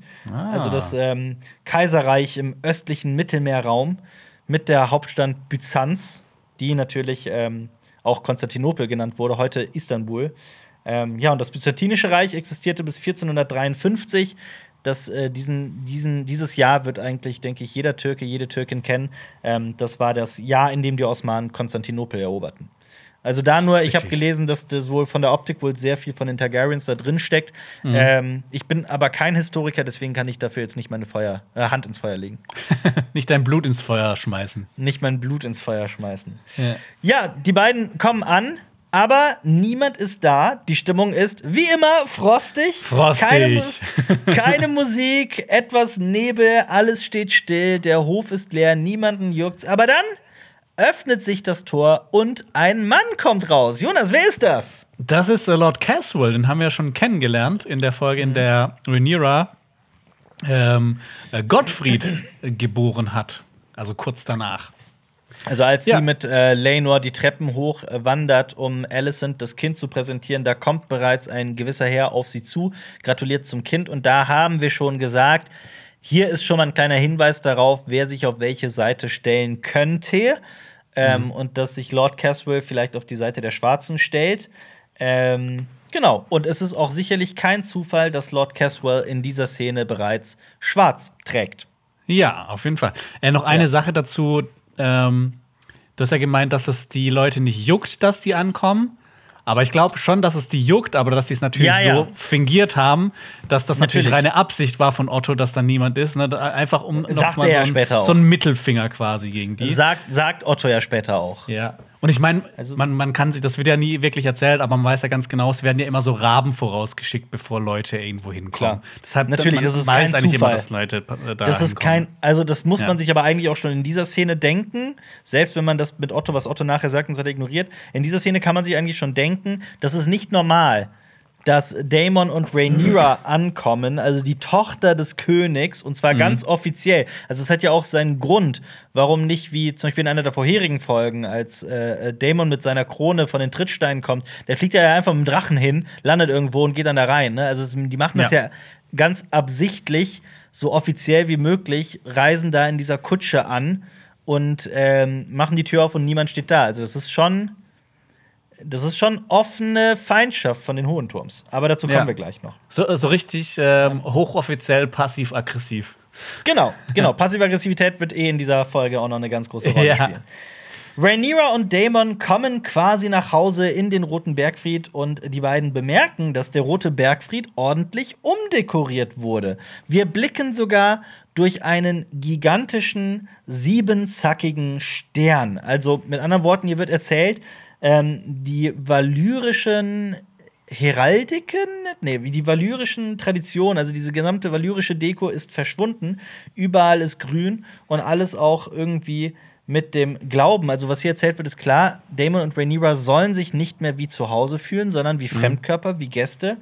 Ähm, und dass Alicent und Otto jetzt so oft Glauben tun, hat natürlich auch alles seinen sein, seinen Zweck. Dazu werden wir heute auch noch kommen, aber Ja. nur so viel sei schon mal gesagt. In äh, Alsace, also dem, der Heimatstadt der Hohen Turms, ist die sogenannte Sternensepte. Ähm, hier war ganz lange das Zuhause des Hohen Septons, also das Zentrum des Glaubens an die Sieben. Weil ich meine, wir wissen ja spätestens bei Game of Thrones, dass das Ganze anders ist. Da ist es ja irgendwann äh, King's Landing, also Königsmund, wo der Hohe Septon sitzt, in der großen Septe von Baelor. Ähm, aber hier wird halt auch schon mal angedeutet, dass sich auch der Glaube an die Sieben, also die Religion, auf die Seite der Grünen werfen könnte. Und das Beziehungsweise spielt natürlich auch eine ganz große Rolle. ist natürlich auch so ein, so ein Mittel zum Zweck. Also ich habe das, ich habe da so rausgelesen, dass halt dieser siebenzackige Stern halt, ähm, also dass das zwei Gründe sind, warum das so ein Mittelfinger gegen Rhaenyra und Daemon sind. Natürlich ist einerseits der Glaube an die Sieben kein großer Freund von inzestuösen Beziehungen, Das also so stimmt. wie die von Rhaenyra. Und ne, Ja. wie du gesagt hast, der Zentrum des Glaubens, der Sie an die Sieben, der sitzt in Alsace und Hohenturm ist das Haus, das über Alsace herrscht. Ja. Und ich meine, Alicent kann ja nicht jetzt überall im Roten Bergfried ähm, Banner von den hohen Turms aufhängen.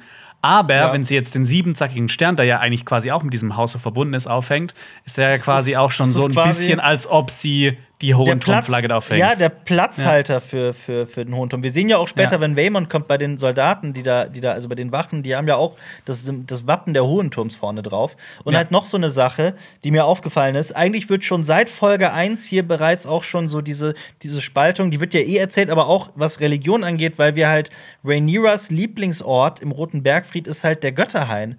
Also, das ist ja auch, der Götterhain steht ja auch für eine andere Religion, für die alten Götter. Also, ich glaube nicht, dass Rhaenyra jetzt sich groß den alten Göttern anschließt, das kann man natürlich ausschließen. Aber trotzdem, das ist ja kein Zufall, dass irgendwie, dass wir Rhaenyra und Dämon sehr mit diesem Götterhain ähm, äh, verbinden und jetzt Alicent den sieben, siebenzackigen Stern hier auf der, auf der Brust trägt. Und das muss man sich auch mal reinziehen. Ne? Ich sag's jetzt, ich zieh's jetzt mal vor. Die Frau, die noch letzte Folge das Kind, das, das Auge eines Kindes rausschneiden wollte als Rache, die Rhaenyra den Arm aufgeschlitzt hat, die Frau, die noch in dieser Folge einer Bediensteten, die ihr Sohn vergewaltigt hat, einen Abtreibungstee verabreicht. Die Frau, die laut Pilz, laut Mushroom auch mit dem alten sterbenden König Jay Harris geschlafen hat und von der wir ja auch wissen, dass sie einen König verführt hat für mehr Macht, die tut jetzt auf so unglaublich heilig und trägt den siebenzackigen Stern vor der, vor der, auf der Brust. Ja. Also das ist, äh, das ist Ein Mittel zum. Zweck, ja. Natürlich. Und ich natürlich mein- was- Und in der Szene, sorry, dass ich das noch gerade Ja. einwerfe, und in die genau dieser Einstellung auch, in der Rhaenyra und Dämon auch da in den, in, durch die Hallen wandern, die sind genau im siebenzackigen Stern geframed. Also wir blicken Mhm. ja durch den siebenzackigen Stern und Rhaenyra und Daemon sind halt, die haben halt drumherum quasi den Stern. Also das ist auch, es wird halt ganz klar erzählt, auch in dieser Einstellung, dass die, also die sind Gefangene im Roten Ja. Bergfried. Das sind Gefangene, auch gefangen vom Glauben. Der, der, der Glaube an die Sieben wird hier gegen die beiden gestellt. Und das wird alles halt eben nur mit dieser Kamerapositionierung erzählt. Und da finde ich auch ein ganz großes Lob an die Inszenierung. Und ich finde es unglaublich, was die Regisseurin Gita Patel hier wirklich äh, geschafft hat. Also da von mir für die Inszenierung ganz, ganz großes Lob. Ja. Und natürlich, was auch dann im weiteren Verlauf der Folge auffällt, es nirgendwo hängen diese Orgenteppiche mehr. Also diese, diese, diese Orgenteppiche, über die wir schon Doch, so viel in geredet Viserys haben. gemacht. Doch, in Viserys gemacht sind Ja, die aber, noch. aber nur sonst da. waren die da. ja, sonst, ja, ja, sonst waren die ja Genau. überall und auch es gibt ja auch Ja. fast keine Targaryen-Flaggen mehr. So, Ja. Deshalb Aber zeigt genau ja, wie, das- wie sehr Alicent äh, Viserys verdrängt hat. Aber genau das ist es ja auch, was wir auch in dieser Folge dann noch besprechen werden, wie, wie klein sie Viserys halten und quasi gefangen halten in seinem eigenen Raum und in dem Raum machen sie nix. Ja. Da dürfen halt diese, diese Wandgemälde dürfen hängen, dieses Spielzeug, dieser Modellbau von Valyria darf noch bleiben und so weiter, auch wenn das alles schon längst verkommt. Aber da machen sie nichts. Also Viserys wird wirklich da in seinem Raum gefangen gehalten, während sie den kompletten roten Bergfried drumherum halt verändern und ich denke, ich sag's mal so, grüner machen. Ja, grüner Mann, das stimmt. Wir sehen, das, wir sehen das ja schon im kleinen Rat in der nächsten Szene. Ähm, Alicent sitzt halt nicht nur da, wo der König normalerweise sitzt, also auf Viserys Platz. Wir sehen auch den siebenzackigen Stern über dem kleinen Rad. Und wir sehen den siebenzackigen Stern, also an der Wand, und wir sehen auch den siebenzackigen Stern äh, auf, ihrer, auf, ihrer, auf ihrer Brust. Ja. Also auch kurz zum siebenzackigen Stern. Ähm, wir haben ja den Glauben an die Sieben, also auch das, das, das Buch, also quasi die Bibel des äh, Glaubens an die Sieben, heißt auch The Seven-Pointed Star, also der siebenzackige Stern, Ja. ähm, der die sieben Facetten des Lebens zeigt. Ich muss sie immer wieder aufschreiben, weil ich die nicht aus dem Kopf kann. Äh, Vater, Mutter, altes Weib, Jungfrau, Krieger, Schmied und der Fremde. Und ähm, ja, sie benutzt auch so ein bisschen, ich glaube, das ist auch so eine Sache, die wir wahrscheinlich in der Geschichte, in der echten Geschichte immer wieder finden werden. Ähm, sie benutzt den Glauben, um ihren eigenen Machtanspruch zu stärken. Um zu ja, zeigen. ich meine, das wurde ja auch schon in Game of Thrones so erzählt. Also Cersei wollte ja auch den hohen Septon Genau. auf ihre Seite bringen, um dann quasi Ja. Marjorie aus dem, äh, aus dem quasi aus dem Plan rauszunehmen. Hat Ja. dann hat ja teilweise funktioniert, aber dann halt auch wieder doch nicht. Ja, genau. Es hat sich auch sehr schnell gerecht. Ähm, Ja. Ist auf jeden Fall das Spiel mit dem Feuer. Ähm, aber selbst übrigens die Kugeln auf dem Tisch, ne, also jeder hat ja diese komischen Kugeln, was ja in House of the Dragon eingeführt wurde. Die was? Septarien. Septarien, genau. Ähm, das, dieses Ding sieht auch anders aus. Also, Ja. das, das, also die haben selbst den Tisch irgendwie ausgetauscht. Also, das, was da, also was in dieser Inszenierung, in dieser Folge, woran alles gedacht wurde, also dass selbst Mhm. so kleine Sachen einfach ausgetauscht werden, um zu zeigen, hier haben die Hohen Turms wirklich alles verändert. Ne? Und ich meine, Ähm, wenn du das halt so als, als äh, Zuschauer oder Zuschauerin anschaust, dieses, die jetzt nicht so das quasi so alles so mitbekommt und unsere Folgebesprechungen anschaut. Ich meine, du nimmst das ja auch unterbewusst wahr, so wie es noch Ja. in der ersten Folge aussah, so alles irgendwie noch so hell und fröhlich und die, die Gänge sind ja auch noch so voller Leben und jetzt Ja. hier, das ist alles irgendwie so düster und dann ist der siebenzackige Stern und ja, das sieht alles so ein bisschen, ja, finsterer aus. Das nimmt man auf jeden Fall unbewusst wahr. Also Ja. das kann ich, das sehe ich auch so. Ähm, man nimmt auch unbewusst hinter Alicent einen Ritter der Königsgarde wahr, Ja. bei dem mir so ein bisschen, also ich habe es gehofft und später hat sich das bewahrheitet und wir haben auch schon mal in einer Folgenbesprechung darüber gesprochen. Ähm, der Mann mit langen Haaren und diesem Bart, das ist tatsächlich Sir Eric. Eric. Äh, Eric, Eric, Eric. Dazu kommen wir gleich. Gleich Der mehr wird- zu den beiden, zu Eric und Eric. der wird übrigens gespielt von Luke Tittensor. Tittensor, genau. Tittensor, ja. Aber auch die Tittensors, das sind auch Zwillinge. Genau. Also Zwillinge spielen diese Zwillinge. Ähm, Ja. Kommen wir aber gleich zu, würde ich sagen, wenn wir zu Sir Eric kommen. Ja. Ähm, ja, Lord Beangraben ist gerade dabei, alle zu langweilen, in einem unglaublich langen Monolog. Mich hat das irgendwie zurückerinnert an die sechste Klasse, da habe ich auch mal so ein Referat gehalten. ja. Physiklehrer. ich habe mal so ein Referat gehalten, das war das schlechteste Referat, das ich je gehalten habe. Da habe ich keine Bilder benutzt. Äh, das so. hat mich sehr daran erinnert. Selbst Otto schläft fast ein. Ähm, und ich habe mir mal so angeguckt, wer alles so da ist hier im kleinen Rat aktuell. Ähm, es sind ja einige ähm, nicht da, sagen wir es mal so. Aber wir sehen Tyland Lannister, den Meister der Schiffe, der ist am Start. Natürlich auch die Eisenroute, Jasper Wild, der Meister des Rechts. letztes Mal waren noch dabei, so letztes Mal war der kleine Rat auch einfach ein bisschen voller, weil ähm, Rhaenyra auch am Start war und äh, Lionel Strong. Aber natürlich ist Rhaenyra nicht mehr mit dabei und Lionels Kraft ist natürlich äh, äh, tot. Ähm, und der kleine Rat wird von Sir Harold Westerling, der halt auch noch lebt, äh, informiert, dass die in Anführungsstrichen Gäste da sind. Also das zeigt ja auch schon, dass die hier Gäste genannt werden, ist ja auch schon so eine Sache für sich.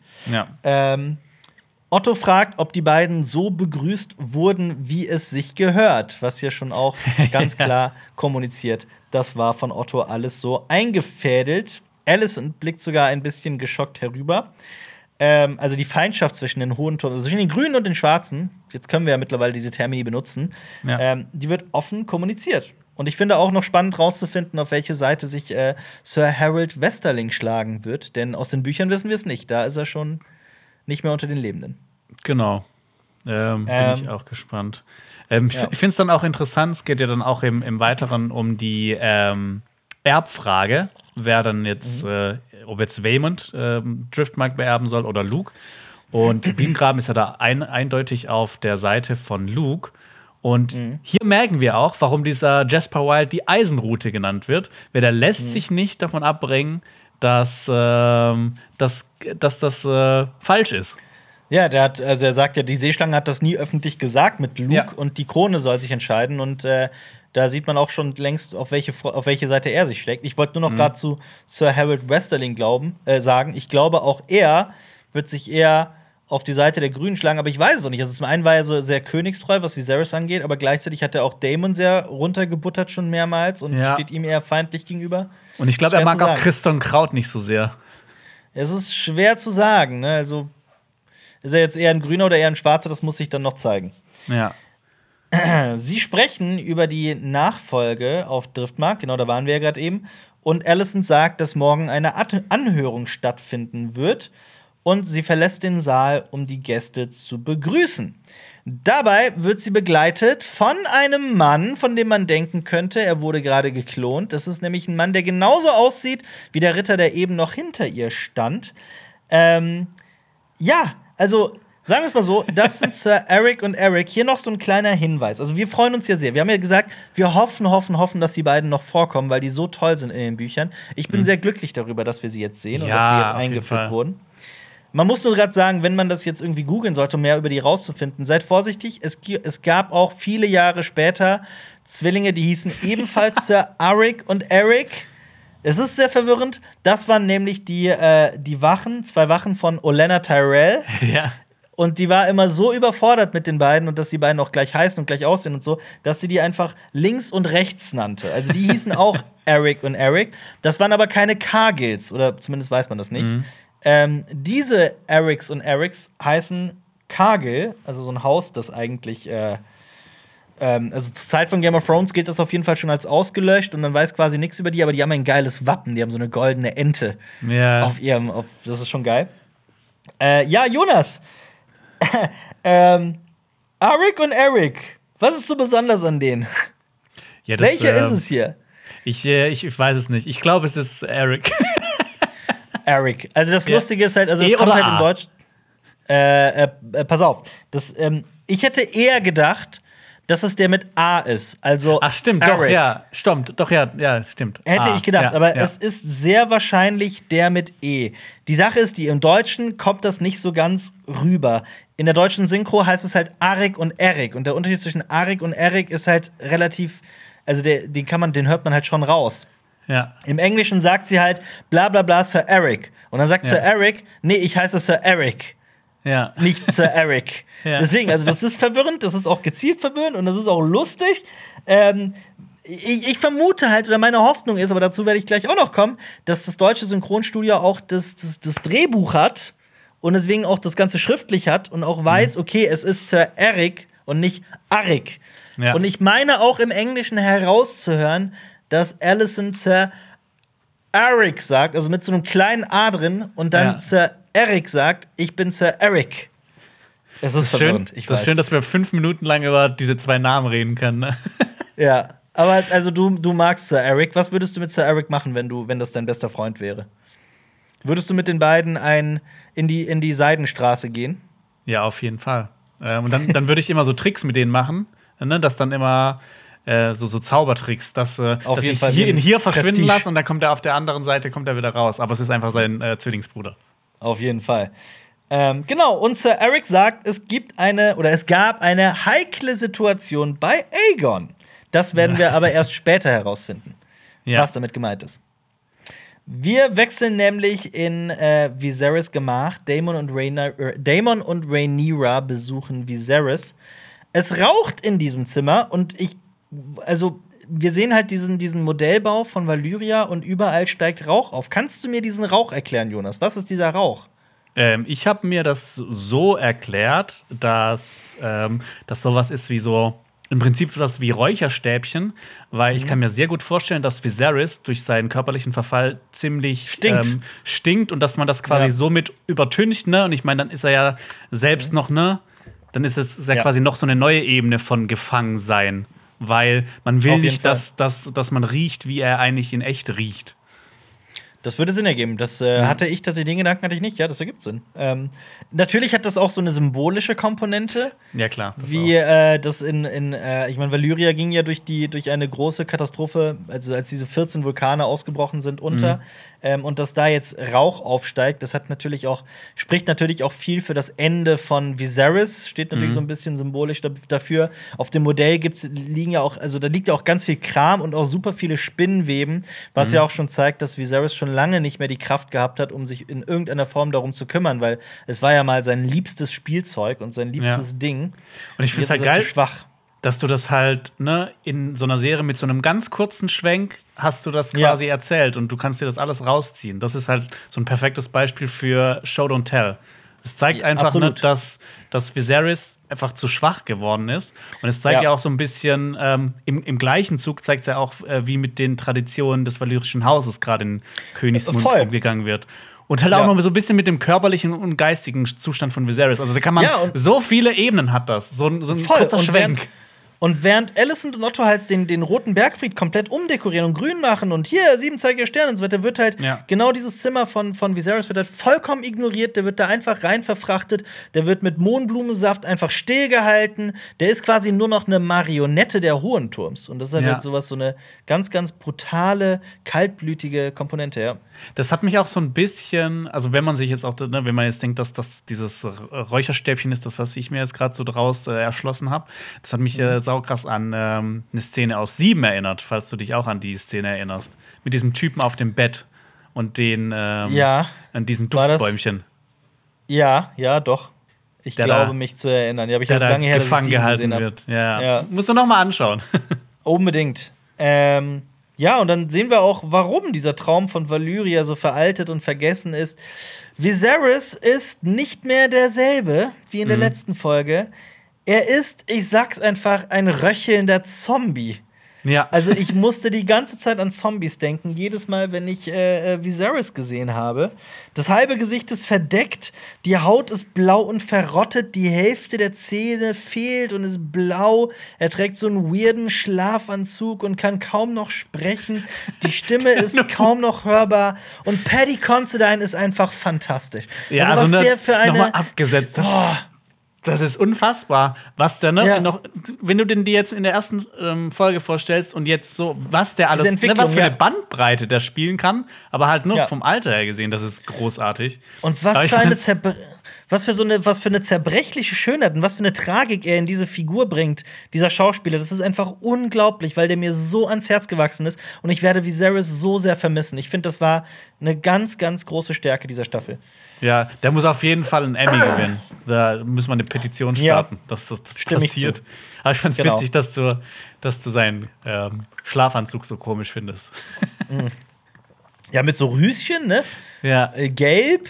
Äh, sieht schon komisch aus. Also es hat auch, ich werde eh auch später noch sagen, ähm, das erinnert mich alles so ein bisschen an den Sonnenkönig, an Ludwig den 14. Mhm. Und ich habe auch noch mal nachgeguckt. Es gibt ja den Film Der Mann mit der eisernen Maske, wo Ist ein Gefangener. DiCaprio? Ja, ja, ja, doch.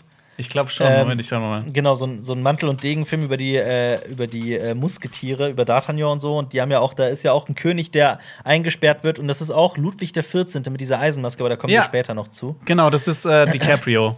Spielt Genau. damit. Ja, der War ein spielt den. Kinofilm, als wir auf jeden Fall Kinder waren. Ich habe den damals, Ja. glaube ich, im Kino gesehen. Und, Und, äh, ja, ähm, natürlich kann man ihn hier auch ähm, vergleichen mit einem anderen König aus der Geschichte. Da haben sich die Showrunner Mhm. bestimmt auch inspirieren lassen, nämlich mit äh, Balduin dem Vierten, dem Mhm. König von Jerusalem. Der litt wahrscheinlich auch schon seit seiner Kindheit an Lepra und wurde insgesamt nur 24 Jahre alt. Und den ähm, sieht man auch ähm, in Königreich der Himmel von Ridley Scott. Mhm. ja. Ähm, der trägt da auch eine Maske. Also dann Ja. später sehen wir ja auch ähm, Viserys mit so einer halben Maske, aber der trägt so eine komplette Maske. Und das Geilste ist an diesem Film, weißt du, wer den spielt? Wer hinter dieser Maske Nee. verborgen ist? nee. Edward Norton. Oh, ja. geil. Ja. Ähm, ja, Viserys freut sich über die Ankunft von Rhaenyra und Daemon. Lange ist es her, wie gesagt, mindestens sechs Jahre. Ähm, ich finde, man sieht Daemon an, dass er auch ähm, wirklich leidet, dass so ein Teil von ihm wirklich mit seinem Bruder leidet. Der Anblick für ihn aber auch sehr schwer ist, denn ich glaube, Daemon ist so eine Figur, der sehr viel auf Stärke und Unabhängigkeit setzt und dass er seinen Bruder so sehen muss, so quasi als Pflegefall. Das, ich glaube schon, dass ihn das auch irgendwo emotional verletzt. Ja, auf jeden Fall. Also, Ähm. du, du merkst das ja auch an seiner Reaktion, weil er hebt und senkt ja immer den Blick. Also er, sonst ist Ja. er eigentlich so, so eine Person, ja. die, die äh, immer quasi so der Gefahr oder den Leuten oder was in seinem Feind immer so ins Auge blickt. Aber hier Ja. in dieser Situation ist ihm das einfach so unangenehm und dann ja. wahrscheinlich auch so ein bisschen Mitleid dabei. Ja. Ich finde, wir loben auch Matt Smith zu selten. Also ich äh, habe mich vorher immer gefragt, bevor House of the Dragon gestartet ist, kann Matt Smith das spielen? Also ich wusste ja, was für eine wichtige und krasse Figur Damon ist. Kann Matt Smith das? Und ich nehme alles zurück. Also, aber Ja. hallo, ich bin Also, vollkommen, also vollkommen äh, wirklich hin und weg von äh, äh, Matt Smith. Ja, ich würde sogar jetzt sagen, Matt Smith ist Damon. Ja, ja, auf So. jeden Fall, ohne Ja. Zweifel, ja. Und ich meine, es ist ja auch, es ist ja auch äh, ziemlich krass, wenn man das mit der letzten Folge vergleicht. Ähm, Damon sieht noch genauso aus wie vor sechs Jahren, da ist nicht Mhm. viel passiert. Äh, und jetzt schau dir mal an, wie er halt äh, äh, Viserys ansieht. Und ich meine, Damon hatte damals schon gesagt, die Götter waren scheinbar besonders grausam zu dir. Mhm. Und ja. Und ich finde auch, man sieht auch in dieser Einstellung, in dieser Szene, dass Damon auch noch immer Waffen trägt. Ja. Also man sieht ganz genau ein Schwert und ein Dolch oder sowas. Ähm, das, ich will da jetzt nicht zu viel hineininterpretieren, aber das, das heißt ja auch was, dass er das hier im Roten Bergfried noch so macht. Aber Damon, quasi ja, in seiner Heimat trägt er trotz oder in seinem quasi da wo er aufgewachsen ist trägt er Waffen, weil er sich nicht Genau. vielleicht nicht sicher fühlt. Ja. ganz genau. Und ähm, ich meine, es ist halt auch Damon. Damon ähm, labert nicht gerne um den heißen Brei herum und hat irgendeine Gefühlsduselei. Er berichtet sofort, das ist das Erste, was er zu seinem Bruder sagt nach sechs Jahren. ne? Also er berichtet Mhm. Ja. sofort von der Seeschlange. Ähm, und das fand ich halt auch sehr. Es ist halt, das erzählt halt auch schon wieder so viel. Das hat auch wieder eine weitere Ebene. Es ist Daemon, der Viserys berichtet, was auf den Trittsteinen und auch auf Driftmark passiert. Eben nicht Alicent und nicht Otto. Also er ist wirklich nur noch ein Strohmann, nur noch eine Marionette. Und Damon beweist halt in dem Moment, dass er das auch genau weiß. Also Ja. hier wird mit offenen Karten gespielt. Also hier weiß, Damon weiß ganz genau, was Alicent und Otto treiben, auch wenn er es zu keinem Zeitpunkt irgendwie ausspricht. ja. Ähm, Ja, auch Damon versucht dann direkt auf seinen Bruder einzureden, dass Luke der Herr von Driftmark wird. Und das ist halt auch wieder so interessant, dass auch Damon so ein bisschen seinen Bruder dann auch benutzt. Ne? Also, das ist halt, das Ja, ist halt auch etwas, was sich durch diese Folge zieht. Familienmitglieder werden von Rhaenyra und Damon genauso benutzt wie von Alicent und Otto. Ja. Ähm, Wobei ja. man natürlich dann auch so behaupten könnte, ne? Ähm, Alicent und Otto hatten schon das äh, Dauerabo und ähm, bei, Ja. bei äh, äh, Damon und Rhaenyra ist das gerade so eine Einmalzahlung. auf jeden Fall. Auch wenn es natürlich echt nicht ähm, cool ist, direkt ne, zu- hey, wie geht's dir eigentlich, Bruder? Wie, wie waren so die letzten zehn Jahre? Sondern einfach so, ey, kannst du mir mal passiert, helfen? Ja. Ja, absolut, genau, genau das passiert nämlich auch gerade hier, ne? Und das, äh, aber trotzdem, ich glaube, so ein bisschen schmerzt es ihn auch, seinen Bruder so zu sehen. Ja. Und Ähm. ne, auf der anderen Seite haben wir auch Rhaenyra, die da, die, die scheint ja auch besorgt um ihren Vater zu sein. Und sie ist jetzt nicht so vorschnell wie Damon. Ich glaube, die wollte halt noch so ein bisschen, ne, so ein bisschen ein Vorspiel haben, bevor sie jetzt zum, zum äh, Hauptgericht kommt. Boah, sag bitte nicht Vorspiel und Hauptgericht in dem Fall. Das ist wirklich. Aber äh, lass uns doch zu den zwei neuen Kindern kommen, die wir jetzt Ja! sehen werden. Viserys und Aegon. Äh, an dieser Stelle, Wir müssen nicht mal mehr neue Namen lernen. Ist doch praktisch, Alper, oder? das meinten wir ja letzte Woche, mal schauen, ob diese Serie es beibehält, dieses Kind Aegon zu nennen. Es wird mit den Namen immer komplizierter und ab Ja. hier werden die Kinder auch, also das ist Aegon der Jüngere, den wir hier sehen. Und äh, Alicents ältester Sohn ist Aegon der Ältere. Also es wird einfach noch mehr, noch komplizierter, aber natürlich ist es halt auch eine Provokation von Rhaenyra, ihren Sohn Aegon zu nennen. Ja, auf Sie jeden weiß ja Fall. ganz genau, dass Alicents Sohn Aegon nennt. Da geht es Ja. natürlich auch darum, irgendwie diese Thronfolge noch mal zu bekräftigen. Also hier sehen wir auch schon, wie sie eines ihrer Kinder auch so ein bisschen als Werkzeug benutzt. Und man darf auch nicht vergessen, dass Daemon und Viserys einen jüngeren Bruder hatten, der aber nur ein Jahr alt wurde, der auch schon Aegon hieß. Ja. Also das wird mit Aegon halt auch alles einfach immer wahnsinnig, immer komplizierter. Ähm, ich ich finde es noch geil, dass die sich bei Game of Thrones damals so Sorgen gemacht haben, dass man Asha und Osha nicht auseinanderhalten kann, Ja. dass die eine Yara genannt wurde. Aber hier gibt es Ja. einfach 25 Milliarden Aegons und es ist einfach so, ja, Ja. das ist jetzt einfach Ist halt der Stand. Und ich finde, was, äh, was auch wichtig ist bei den beiden Kindern, denen sieht man ja eindeutig an, das sind Targaryens. Die haben blondes Ganz genau. Haar. Ja. Ganz im Gegensatz zu Jace, Luke und Joffrey äh, oder Gottfried, die hier sieht man ganz genau, dass das Kind wirklich von, also die Kinder wirklich von Rhaenyra und Daemon sind. Und ähm, ja, was ich aber auch interessant fand, war, dass die beiden Kids hier, über die werden wir übrigens auch nicht verraten, über Viserys und Aegon, also das, ne, also an dieser Ja. Stelle halten wir uns bedeckt. Ähm, die tragen kein Schwarz. Das ist auch so ein interessantes Detail. Vielleicht versucht Rhaenyra doch noch hier ihre Babys irgendwie da rauszuhalten und da nicht mit hineinzuziehen. Also sie trägt ja auch in so der, haben. sie trägt ja aber auch in dieser Folge jetzt am Anfang relativ viel Rot. Ist natürlich auch eine der Farben von, von äh, den Targaryens, aber. Aber es ist ähm, immer dieses ja. Kleid, dieses, dieses Rotkleid, das aber auch schwarz mit drin hat. Ja, ne? klar. Also man, und immer noch so ein man bisschen Gold. Ja. Ja, und wenn man später halt die zwei Gruppen irgendwie links und rechts sieht, da sieht man ja schon, dass die einen sehr grün tragen und die anderen sehr schwarz. Aber Mhm. gut. Ja, wir sehen äh, Viserys leiden ohne Ende, diesen Verfall, diesen traurigen Verfall eines äh, Menschen. Ich dachte ja schon in der vorletzten Folge, dass Viserys jetzt wahrscheinlich irgendwie den Geist auf den, ne, den, den Löffel abgibt. Ja. Ähm, Viserys aber fragt nach Tee, weil er Schmerzen hat. Das ist dieser Mohnblumensaft, Milk of the Poppy. Ähm, schmerzstillend und beruhigend, also das Schmerzmittel schlechthin. Wir sehen, dass wer mal Game of Thrones, also The Song of Ice and Fire gelesen hat, weiß, dass das immer und immer und immer wieder mal vorkommt, dieser, dieser Schmerztrank. Ähm, gewonnen aus einer Investor aus heimischen Pflanze. Damon riecht dran und blickt halt zu Rhaenyra und wir wissen halt auch ganz genau, was da dieser Blick erzählt. Da äh, Viserys, der König, wird von ähm, Otto und Alicent wirklich, also man könnte schon davon ausgehen, dass der, dass er drogensüchtig ist in irgendeiner Form, also dass er halt einfach stillgehalten wird. Also, ja, der wird gefügig gehalten. der ist- wird gefügig gehalten. Der wird genau. nur noch am Leben äh, erhalten, dass die ihre, ihre Macht noch weiter ausspielen können. Absolut. Ja. Und damit, Jonas, würde ich für das zweite Viertel der Folge an dich übergeben. Ich habe jetzt sehr viel geredet. ja. Martins Horn bei mir im Hintergrund. Natürlich Ja. keine Folgenbesprechung ohne. Damit wechseln wir in Alicents Gemach und was passiert denn Schönes? Äh, nichts Schönes. Aegon hat. Mist gebaut und Sex mit einer Magd gehabt und Alicent kümmert sich darum mit einem Trank und Gold. Ich habe das mal sehr euphemistisch Also, formuliert. Ja, ich wollte es gerade sagen, Sex mit einer Magd. Ähm, das Mädchen bettelt Ja. eigentlich um ihr Leben und anfangs blickt Alison noch so sehr Cersei-mäßig äh, abschätzig auf sie herab in diesem Zimmer, in dem auch übrigens mittlerweile alles grün ist von der Einrichtung. Ja. Ähm, und das Mädchen sagt, dass Aegon sie, dass sie ihm eigentlich nur Wein gebracht hat und er sie gegen ihren Willen gebracht hat. Also es ist eigentlich unglaublich Mhm. grausam, was hier passiert. Aegon vergewaltigt sie und sie muss jetzt um ihr Leben fürchten.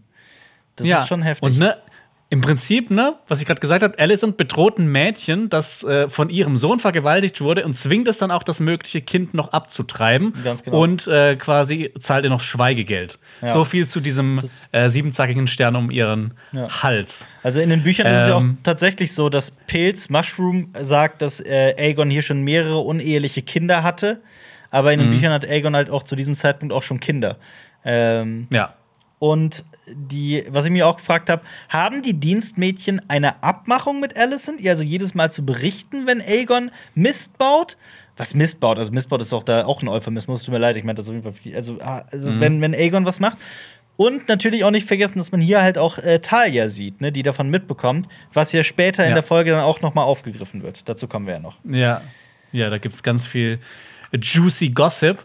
Ähm, was, was ich mir bei der Szene aber auch gedacht habe, wenn das jetzt nicht passiert wäre, wenn Aegon das nicht gemacht hätte, dann wäre Alicent schon früher zu Rhaenyra gekommen Mhm. und hätte vielleicht auch quasi dieses Gespräch mit Viserys, dieses äh, Gespräch nur unter Rhaenyra, Daemon meinst, und Viserys ähm, verhindern können. Das hätte Das sie stimmt. vielleicht schon früher unterbrochen. Das zeigt ja eigentlich dann noch mal, was für ein Idiot Aegon ist. Ja. Und ja. ähm, Wie du gesagt hast, nee, ja, nee, sag ruhig. Äh, genau, was du schon gesagt hast, es kommen ja sehr, sehr starke ähm, Cersei-Vibes äh, Ja. rüber bei, bei, ähm, bei Alicent. Alicent. Und wie sie auch so sagt, so Come here, Sweetling. Das, ich finde, das, das, das, das spricht wirklich eine Cersei unter Naja, ich meine, äh, aus also, ihr.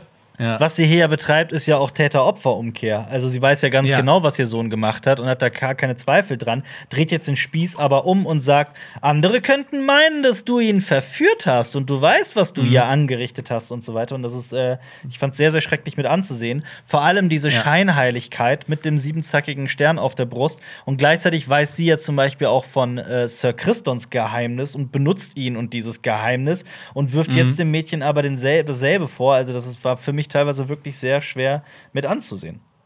Ja, Ja. ich meine auch diese Diana, so heißt, ja auch dieses Mädchen, die liegt ja auch so wirklich so unterwürfig kniend vor Alicent. Das Ja. ist ja auch nochmal wie so eine, so eine Symbolwirkung. Mit Alicent mit diesem siebenzackigen Stern vor ihr, die quasi so die ihrer äh, einer Sünderin so ähm, die die Beichte abnimmt. Und das hat Ja. mich auch so ein bisschen an auch dieser Blick von Alicent, dieses äh, bisschen abschätzige Runterschauen, hat mich ähm, sehr an Septa Unella erinnert, wie sie damals auch Cersei angeschaut hat. Ja. Und wir wissen, was aus Also Septa dieses- passiert ist. Ja, immer Ja. so dieses, ne, dieses, ähm, dieses, ich sag mal in Anführungsstrichen, fromme. Und dieses, und vor allem, wir haben ja auch dieses, dieses irre Sinnbild der Hohenturmpolitik, dass dieses Mädchen dann plötzlich, ähm, dass dieses Dienstmädchen dann in der einen Hand einen Sack voller Gold hat und der anderen Hand einen Abtreibungstee.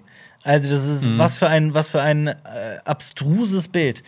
Ähm, Ja. Das zeigt ja auch, dass, Und, dem, ne, dass den Hohenturms nur das Ansehen des Hauses wichtig ist und der Ruf und die Macht. Und ich finde, was auch so durchkommt, ist, ähm, dass die Menschen oder die, auch die Bediensteten im Roten Bergfried, dass sie riesige Angst haben vor Alicent. Klar, Ja. das ist jetzt noch mal so eine, noch mal eine sehr spezielle Situation, weil es halt auch noch um ihren Sohn geht. Aber ich Ja. glaube generell auch, ähm, da, da, da spricht ja auch Damon ähm, in der letzten Folge von, dass ähm, eine gute Königin, äh, die, die Leute müssen dich fürchten auch. Absolut, Und ich meine, ja. das, das tut sie hier auch. Ähm, Und deswegen Genau. trinkt sie auch den Tee. Deswegen Den Mondtee. trinkt sie auch den Tee, genau. Ähm, ich finde, sie, schaut am Ende, äh, wenn, wenn Diana diesen Tee trinkt, sie schaut auch so ein bisschen angewidert. Also ich glaube natürlich auch angewidert von ihrem Sohn. Ja. Ähm, und sie, ich glaube, ne, auch wenn das immer so ein bisschen wirkt, als ob sie, also ne, also ne, das ist klar, was sie gerade macht mit Diana, aber dass sie ihren Standpunkt auch so ein Stück weit nachvollziehen kann, weil sie ja in ihrer eigenen Beziehung auch im Prinzip genötigt wurde. Also sie hatte ja mit Viserys oft ja nicht Sex, weil sie das toll fand, sondern weil es ihre Pflicht war. Und das ist ja, Ja. auch so eine Form von Nötigung. Ja, das stimmt. Ähm, ja, und ähm, ja, Aegon hat natürlich seine Stellung mal wieder vollkommen ausgenutzt. Äh, sie hatte ja quasi schon mal ein Gespräch mit ihm in der äh, vorletzten Folge ähm, darüber. Das war ja auch was, was, ähm, war ja auch so ein Thema, wo er wieder seiner, seinem Haus irgendwie so Schande bringt. Und es hat sich in den letzten zehn Jahren absolut nichts geändert bei Aegon. Nee.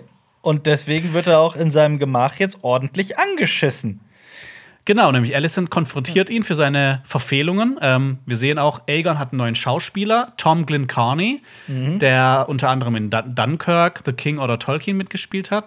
Und ich muss auch sagen, da will ich jetzt, jetzt schon mal, weil er jetzt als erstes Mal vorkommt, ich bin nicht so ganz von ihm überzeugt im Vergleich zu Ty Tennant, zu seinem Absolut. Vorgänger, aber Ja. weil der einfach so überragend Titanic war großartig, absolut, da bin ich voll Ja. bei dir. Aber weißt du, also du sagst es, ist eben so gesagt, ja, der war auch in Tolkien.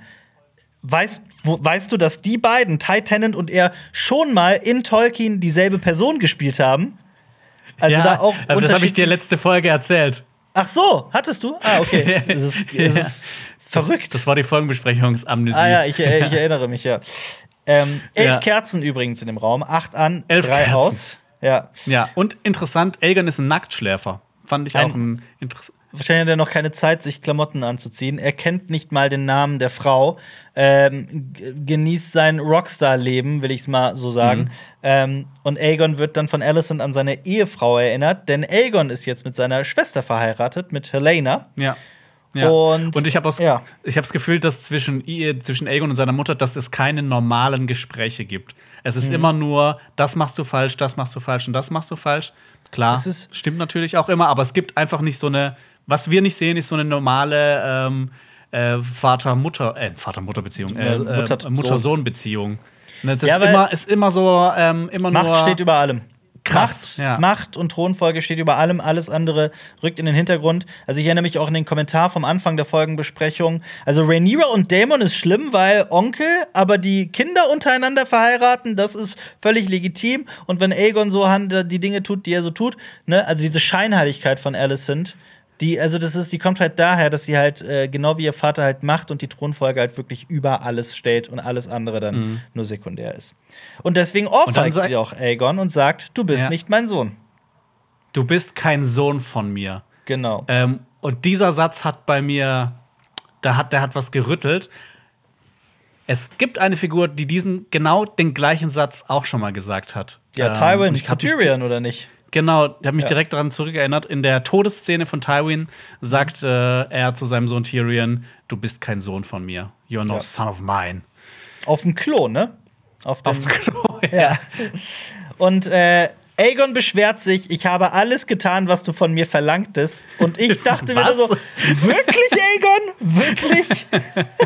Ja, vielleicht, vielleicht Ja. hat er gemeint, ne, dass er jetzt, ähm, ich meine, bei dem ersten Gespräch, das sie hatten, ging es ja darum, dass er sich über seinen kleinen Bruder lustig gemacht hat. Vielleicht Ja. ist er in der Hinsicht besser geworden, aber halt in allen anderen Hinsichten nicht. Ja, genau. Ja. Ja. Äh, Helena kommt rein und fragt nach Diana, aber Alicent umarmt einfach nur ihre Tochter. Ja, die auch wieder von einer neuen Schauspielerin gespielt wird, von Fia Seven, die in The Last Kingdom schon mitgespielt hat. Und das ist ganz witzig, weil ganz viele der neuen äh, Schauspielerinnen und Schauspieler haben in The Last Kingdom mitgespielt. Und das ist ja auch so eine Serie, wo man das Gefühl hat, dass es die auch hauptsächlich gibt, weil Game of Thrones so jeden Fall. erfolgreich war. Ja, definitiv. Tolle Serie, kann ich nur empfehlen. Ja. Sollen wir zurückwechseln Sollen wir in gemacht? Ja, schieß los. Ja, genau. Ähm, äh, ein passiv-aggressives Leuchtfeuer entbrennt in diesem, ähm, in diesem Raum, denn ähm, Rhaenyra, Damon, äh, die beiden treffen auf Alicent. Ja. Ähm, genau, aber davor will, ähm, äh, sagt äh, Rhaenyra auch, dass sie ähm, in der Sache von Viserys äh, Ma äh, Meister Gerardis äh, konsultieren will. Und da hat das Alpe-Orakel äh, Orakel ja letzte Folge schon zugeschlagen, dass du den ja kurz vorgestellt und gesagt, dass vielleicht keine, dass der vielleicht keine so große Rolle mehr hat. Aber ich meine, er wird hier jetzt auch namentlich Definitiv. ernannt. Äh, ja, absolut. genannt. Ja. Hat mich gefreut. Ja, Ja. ich mag diese Meister, äh, äh, dieses Meister gegen Meister von Alicent äh, und ähm, Rhaenyra. Finde ich, fand ich irgendwie mal interessant in Feuer und Blut. Ja. Ja. Fand ich auch sehr interessant, wie Alicent äh, quasi in diesen Raum reintritt, ohne anzuklopfen. Also so richtig ähm, entitled. Sie kommt einfach rein, ohne dass es sie interessiert, was da drin gerade passiert. Und diese Ähm, Kälte genau. zwischen den Figuren ist halt auch wirklich so spürbar. Und Rhaenyra versteckt dann auch noch die Narbe, die ihr Alicent Ja. zugefügt hat. Und das ist, das sind alles so, ja, diese, diese, diese, diese Spannung in der Luft, die, ist, die kann man wirklich spüren durch, die Lein äh, durch den Bildschirm hindurch. Ähm, Ja. Und wir sehen halt auch so viele Momente, die auch zeigen, dass vielleicht einer der größten Fehler von Viserys war, Otto ein zweites Mal zur Hand zu ernennen. Dachte ich mir einfach so random in dem Moment. Ähm, werden wir wahrscheinlich Ja, weil ich meine- auch noch besprechen. Alicent und äh, Otto, die werden sich ja auch immer Sachen zuschieben, weil die sind ja quasi auf der gleichen Seite. Absolut. Ähm, Ja. äh, genau, es wird ja auch doch kurz das Thema angesprochen, warum jetzt der Rote Bergfried plötzlich so fromm ist, ist, und so ja. un-Targaryen nicht. Ja. Ähm, und Alicent sagt, dass ähm, ähm, soll halt in diesem ungewissen Pfad ähm, äh, in diesen ungewissen Zeiten einen Pfad zeigen und an höhere Mächte erinnern. Und sie sagt ja quasi dann, ne, damit so, sie, sie, sie, sie prangert so ein bisschen den Inzest bei den anderen an und auch das Bastardtum von den äh, Krafts. Während sie ihren Sohn mit ihrer Tochter verheiratet, ne? Das Genau, während so- sie das tut. Also die, ich finde, diese Folge könnte man auch die Scheinheiligkeit von Lady Alicent nennen. ja, auf jeden Fall. ja. Ähm, was ich auch sehr interessant fand, dass äh, Damon sagt, ähm, er nennt quasi die sieben oder die Symbole dafür ja quasi Götzen. Das Mhm. fand ich sehr interessant, weil das mir nochmal gezeigt hat, dass er ja so ein richtiger Valyria OG ist. Also der, Auf jeden Fall. Glaub, der, der glaubt nicht an die sieben, der glaubt nicht an die alten Götter, der glaubt an die Götter, an die alten Götter Valyrias. Wir wissen ja auch aus der Pentos-Geschichte mit Lena und seinen Kindern, dass er ja wirklich auch genauso an Geschichte interessiert ist wie sein Bruder. Und was ich Mhm. auch interessant fand der Szene irgendwie, ähm, also Alicent ist diejenige, die sich bedeckt hält und hier gerade so sehr ihre Fassade auf, äh, offen hält, während, ähm, während äh, Damon und Rhaenyra eher diejenigen sind, die offenen Vorwürfe machen und hier frei reden. Mhm. Aber Alicents Drohungen, diese verdeckten Drohungen, die sind auch ziemlich giftig. Also, sie sagt ja auch, Ja. dass sie diejenige ist, die entscheiden wird, wer über Driftmark herrschen wird. Ähm, Ja. Und von daher, also Sie und ihr Vater, genau. Ja. ja. die Stimmung ist frostig. Und ja, ich meine, äh, sie, äh, Rhaenyra sagt ja quasi auch klipp und klar, dass die Hohen Turms Viserys gefügig halten und äh, in seiner Stadt quasi äh, regieren. Ähm, Ja. Ja. Und ähm, ich habe ansonsten nichts mehr zu der Szene. Wenn Dann du willst, können wir gerne lass uns in den weiter. Burghof. Nee, gerne. Also, Jonas, wir sind jetzt schon bei fast zwei Stunden oder sowas. Wir müssen da ein bisschen aufs Gaspedal drücken. Ähm, Äh, ähm, wir sehen Jace und Luke, die bei einem Trainings Trainingskampf zwischen Christon und Aemon zuschauen, bis Waymond die Party sprengt. Ähm, Luke und Jace. Ähm, Jace hat auch natürlich, äh, Luke hat natürlich auch einen neuen Schauspieler. Ähm, Elliot Greehold, seine erste Rolle bisher. Mhm. Und äh, alle starren die beiden Bastarde an, was natürlich äh, vor allem Luke sehr verunsichert. Ähm, natürlich, ne, warum guckt die die an? Einerseits, das sind natürlich äh, die Thronfolger irgendwann mal, die waren jahrelang nicht mehr in Königsmund, aber natürlich sind sie auch, also ne, sie sind Bastarde. Also, Ja, ja, absolut. Ich weiß nicht, ich glaube, darüber müssen wir jetzt auch nicht mehr diskutieren. Nein, natürlich, natürlich. Es sind ja sind. Bastarde. Also das ist ja auch, das ist ja auch Ja. Dieses, dieses Brisante daran, dass Vehement ja auch eigentlich recht hat. Es sind Bastarde. Ja. Ähm, ich will Und, übrigens noch ein ähm, kleines Detail nennen. Eric und Eric Ja. kämpfen auch da im Burghof. Ne? Ja. Das fand ich auch Ja, irgendwie genau. herrlich. Ja. Ähm, Ja. Und Luke sagt ja auch Und- offen heraus, niemand will mich auf dem Treibholzthron sehen, weil ich nicht wie ein Velaryon aussehe. Und Jace sagt Ja. halt ganz im Sinne seines, äh, äh, ganz im Sinne seines Großvaters quasi, Corlys, das spielt keine Rolle, wie du aussiehst. Du trägst Ja. den Namen. Was natürlich, was, was natürlich überhaupt gar nicht stimmt. Und ich glaube, das ist halt auch das Problem, dass die Schwarzen so dieses, diese, diese Denke haben. Das Mhm. ist ja, ne, jeder sieht das, aber die sind die halt die einzigen, die sagen, ja, aber das ist jetzt so festgelegt. Viserys Genau. sagt, ich bin die Thronfolgerin, äh, das Ja. passt jetzt so. ja. Ähm, Genau. Ja, und ich meine natürlich, in der Serie ist es natürlich noch mal ein bisschen ähm, äh, brisanter, weil die Valarians ja auch eine andere Hautfarbe haben. Das stimmt, die, ganz genau, ähm, ja. Als genau, also innerhalb der Familie, weil in den Büchern kommt das ja nicht so durch. Da ist es Genau. ja quasi nur die Augen und die ha Haarfarbe. Die Haarfarbe vor allem. Und genau die Haarfarbe und halt auch die Nase. Und hier ist es ja einfach, hier hat es ja noch so eine zusätzliche Komponente, wo es dann einfach noch mal klarer wird. ja. ja. Genau. Ja. Und ähm, dann springen wir zu Amond, der gegen Christian Kraut kämpft. Und der ist jetzt, äh, das ist auch ein neuer Schauspieler. Ewan Mitchell, der Osferth in äh, The Last Kingdom spielt. Da habe ich mich sehr gefreut. Ich, ich auch und ich liebe Ja. den, diesen Aim und Einauge. Also wie gut die den getroffen haben. Ich bin bei dir, was Aegon angeht. Muss ich, will ich mir mal noch ein bisschen weit länger geben. Aber dieser Aemond ist einfach großartig. Ja, also dieser, ne, dieser Wahnsinn ähm, in diesem einen Auge, das ist unglaublich, ja. Ja. Ähm, ich, ich muss auch sagen, ich bin da riesen Fan von. Ne? Was, was bei Aegon jetzt vielleicht, ne, ich glaube, das wird sich jetzt auch über die nächsten zwei Ja. Folgen vielleicht noch erübrigen, dass wir den nicht so toll finden wie den davor. Aber was bei dem so gefühlt ähm, in Anführungsstrichen schlechter geworden ist, ist bei ähm, Aemon 5000 Mal draufgekommen. Mhm, das stimmt. So von der, von, Ja. äh, von ähm, der, von dem Auftreten. Ich finde es aber auch witzig, Ähm. dass, dass, dass also diese, diese Altersentwicklung bei vielen Figuren ist auch, also Christon sieht Ja. hat zwar ein bisschen Bart und so, sieht aber auch immer noch aus wie der Alte eigentlich. Ja, auf jeden Fall. Der hat nicht mal Ja. eine graues Haar bekommen. Ja, das stimmt. Ähm, Ich war Und, übrigens äh, genau, auch letzt, ich war übrigens Ja? letzte Woche so durch, dass ich das mit den Verwandtschaftsgraden nicht so ganz hinbekommen habe, aber es ist auch jedes Mal aufs Neue schwer. Ich habe mir das nur einfach nochmal schnell notiert. Aemons Vater Viserys ist der Opa von Jace und Luke über Rhaenyra. Ähm, Aemond ist damit der Halbbruder von Rhaenyra. Also Rhaenyra und die Kinder von Alicent haben den gleichen Vater. Damit ist Aemond der Onkel von Jace und Luke und Jace und Luke sind die Neffen von Aemond. Ist eigentlich ganz einfach. Ja. Ja, und ich habe ich hab mir da auch so einen Knoten ins Hirn gedacht. Ja, es, es geht auch nicht anders. Es geht auch Ja. nicht anders. Ja, äh, wir sehen, dass Aemond sehr gut gegen ähm, Christon Kraut kämpft, ihn Ende ja auch besiegt. Und dann muss man Ja. sich zwei Sachen dazu. Einerseits, Aemond hat nur ein Auge. Ja. Und ein Au- Auge bedeutet, dass man den so. Vorteil von zwei Augen verliert, genau nämlich räumliches Sehen und deshalb Abstände schwieriger einschätzen kann. Das ist der eine Grund, warum das krass ist, dass er ihn besiegt. Und der andere Grund natürlich, dass es Christon Kraut ist, der seinerseits schon Damon besiegt hat und als einer Ja. der besten Ritter in Westeros gilt. Ja, und Also- auch Sir Harwin Kraft niedergeschlagen hat. Ja. Hat dem doch die Knochen gebrochen. Ähm, Genau. Also, ja. was jetzt hier nicht erzählt wird, aber halt in, im, im Ja, Buch. ja, genau. Büchern. Und dann öffnet sich das Tor und Velaryon-Banner sehen wir, denn Waymond tritt ein. Aemond muss sogar ein bisschen lächeln über diesen Auftritt. Und die Ritter, die Mhm. ihn begleiten, haben den Turm der, der Hohen Turms auf der Brust und äh, Waymond ist angekommen. Jo. Mhm. Genau, der auch nicht, äh, also sein Blick ist jetzt nicht voller Zuneigung für äh, Jace und Luke, seine, in dieser Version ja quasi seine Ja. eigentlich Neffen. Ja. Ganz so. Und wir erfahren, äh, äh, Rhaenyra und Daemon sind ihm quasi zuvorgekommen. Ja. Sollen wir Was ich auch noch interessant fand, äh, noch eine Sache, die ich interessant fand, dass äh, Aemond ja auch direkt bemerkt, dass seine beiden Halbneffen anwesend sind. Ja, natürlich, obwohl Fall, er, ja. obwohl er gerade im Kampf ist und obwohl er nur ein Auge hat. Also dieses Ja. Auge ist dann irgendwie so 5000 Mal besser als äh, das andere. Ein Spinnenauge, ja. Ja. Gut, sollen wir den Ähm, kleinen Rat wechseln?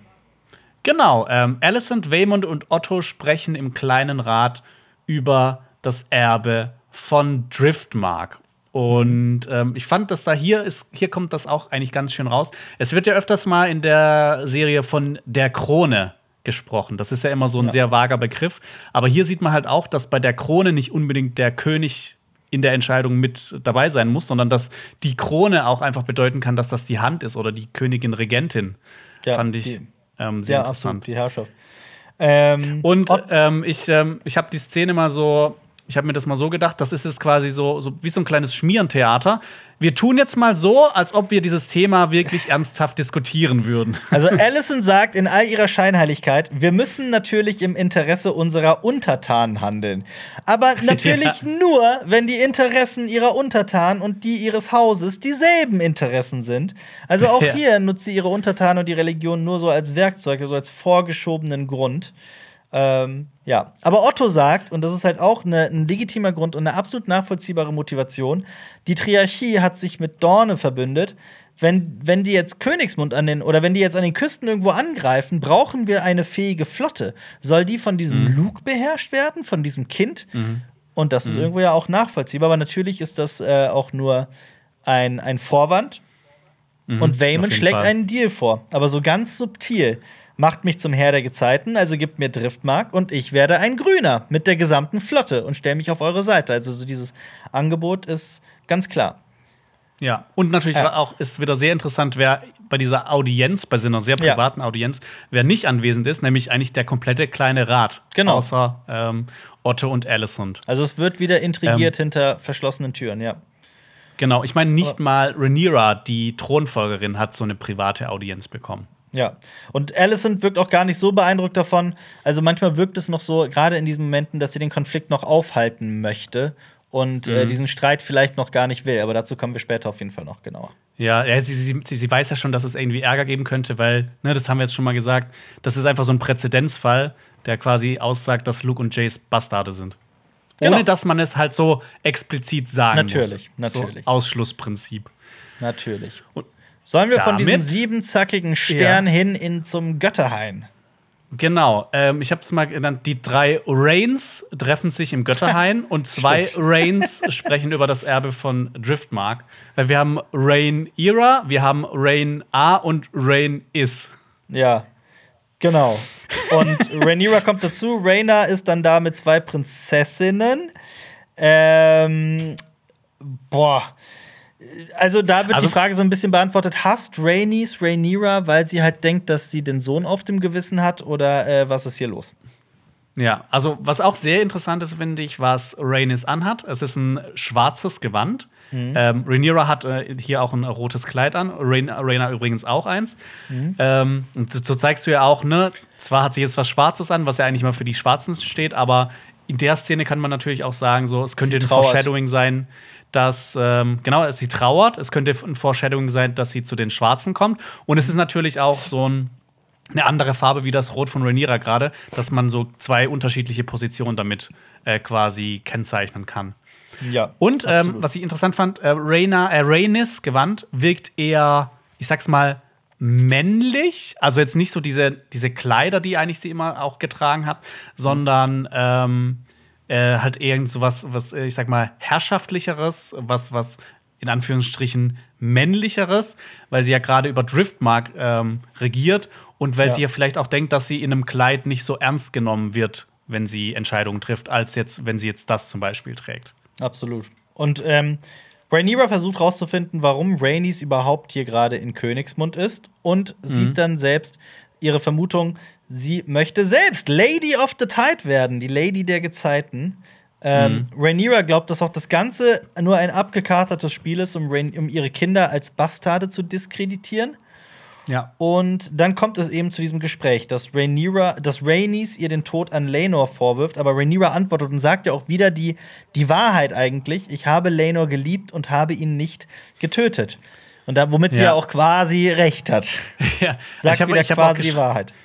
Ich habe mir auch so vermerkt, so Rhaenyra, für Rhaenyra ist dieser Götterhain der Halbwahrheitenhain. Ja, genau. Ja. Es gab ja schon mal mit Alicent so ein ähnliches äh, Genau Thema, da. wo sie die auch angeflunkert hat. Ja, absolut. Und Rhaenyra Und, äh, schlägt, ja. Schlägt einen Deal vor. Genau. Ja. Und zwar, ähm, Rhaenys soll äh, Lukes Anspruch unterstützen. Mhm. Und dann wird äh, unter den Velaryons geheiratet. Also Jace soll dann Baela heiraten und Luke soll dann Rhaena heiraten. Genau. So wie Luke über, äh, so wie Jace über Luke steht, steht auch bei den Drachenzwillingen Baela über Rhaena. Ähm, ja. Rein vom Alter her, genau. Und ähm, Das ist ja auch, das aber noch das so ist ein ja auch, aber ja. pass auf, das ist ja auch gewitzt, weil ähm, Waymond beschwert sich ja die ganze Zeit, dass mit Jace und Luke kein Velaryon-Blut über Driftmark herrschen würde und dass damit die Mhm. Velaryons irgendwie aussterben würde. Und das würde sich ja damit ändern, weil die Kinder von Rhaena und Luke ja Velaryon-Blut hätten durch äh, Ja. äh, Rhaena. Also es ist eine, schon eine clevere Lösung, aber das ist halt auch das, was Rhaenyra von ihrem Vater gelernt hat, diese ewige Trumpfkarte. Ja, wir verheiraten einfach die und die. genau. Ja. Ja. Und sie macht es natürlich noch so ein bisschen schmackhafter für Rhaenys und sagt ihr ja, dass Baela dann Königin werden wird. Also so Ja. eine Stellung, die Rhaenys quasi immer haben wollte, aber die ihr immer Ja. verwehrt blieb. Ja, gleichzeitig kriegen sie halt die, die größte Flotte von Westeros, die Schwarzen. Plus damit wird verstärkt, dass sie als, dass die Kinder als Velaryons wahrgenommen werden und eben nicht Mhm. als Bastarde. Also Rhaenys ist ja auch beeindruckt, weil es so eine Win-Win-Situation ist für alle Seiten, außer Ja. die Grünen. Aber äh, Rhaenys durchschaut Rhaenyra auch so ein bisschen, weil Rhaenyra angeblich Rhaena nur mitgebracht habe, um Rhaenys aufzuweichen, weil auch wenn Baela das Mündel von äh, ähm, Rhaenys ist, hat sie ihre andere Enkeltochter, also Rhaena, schon lange nicht mehr gesehen.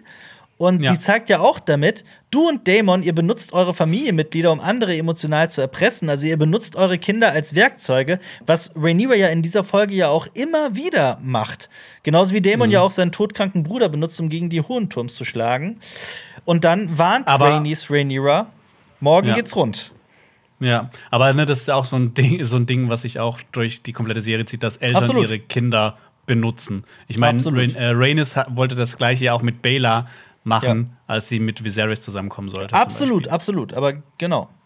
Ja. Genau, und äh, Rhaenys lässt es äh, eher vage, ob sie jetzt Rhaenyra helfen wird oder nicht, aber Ja.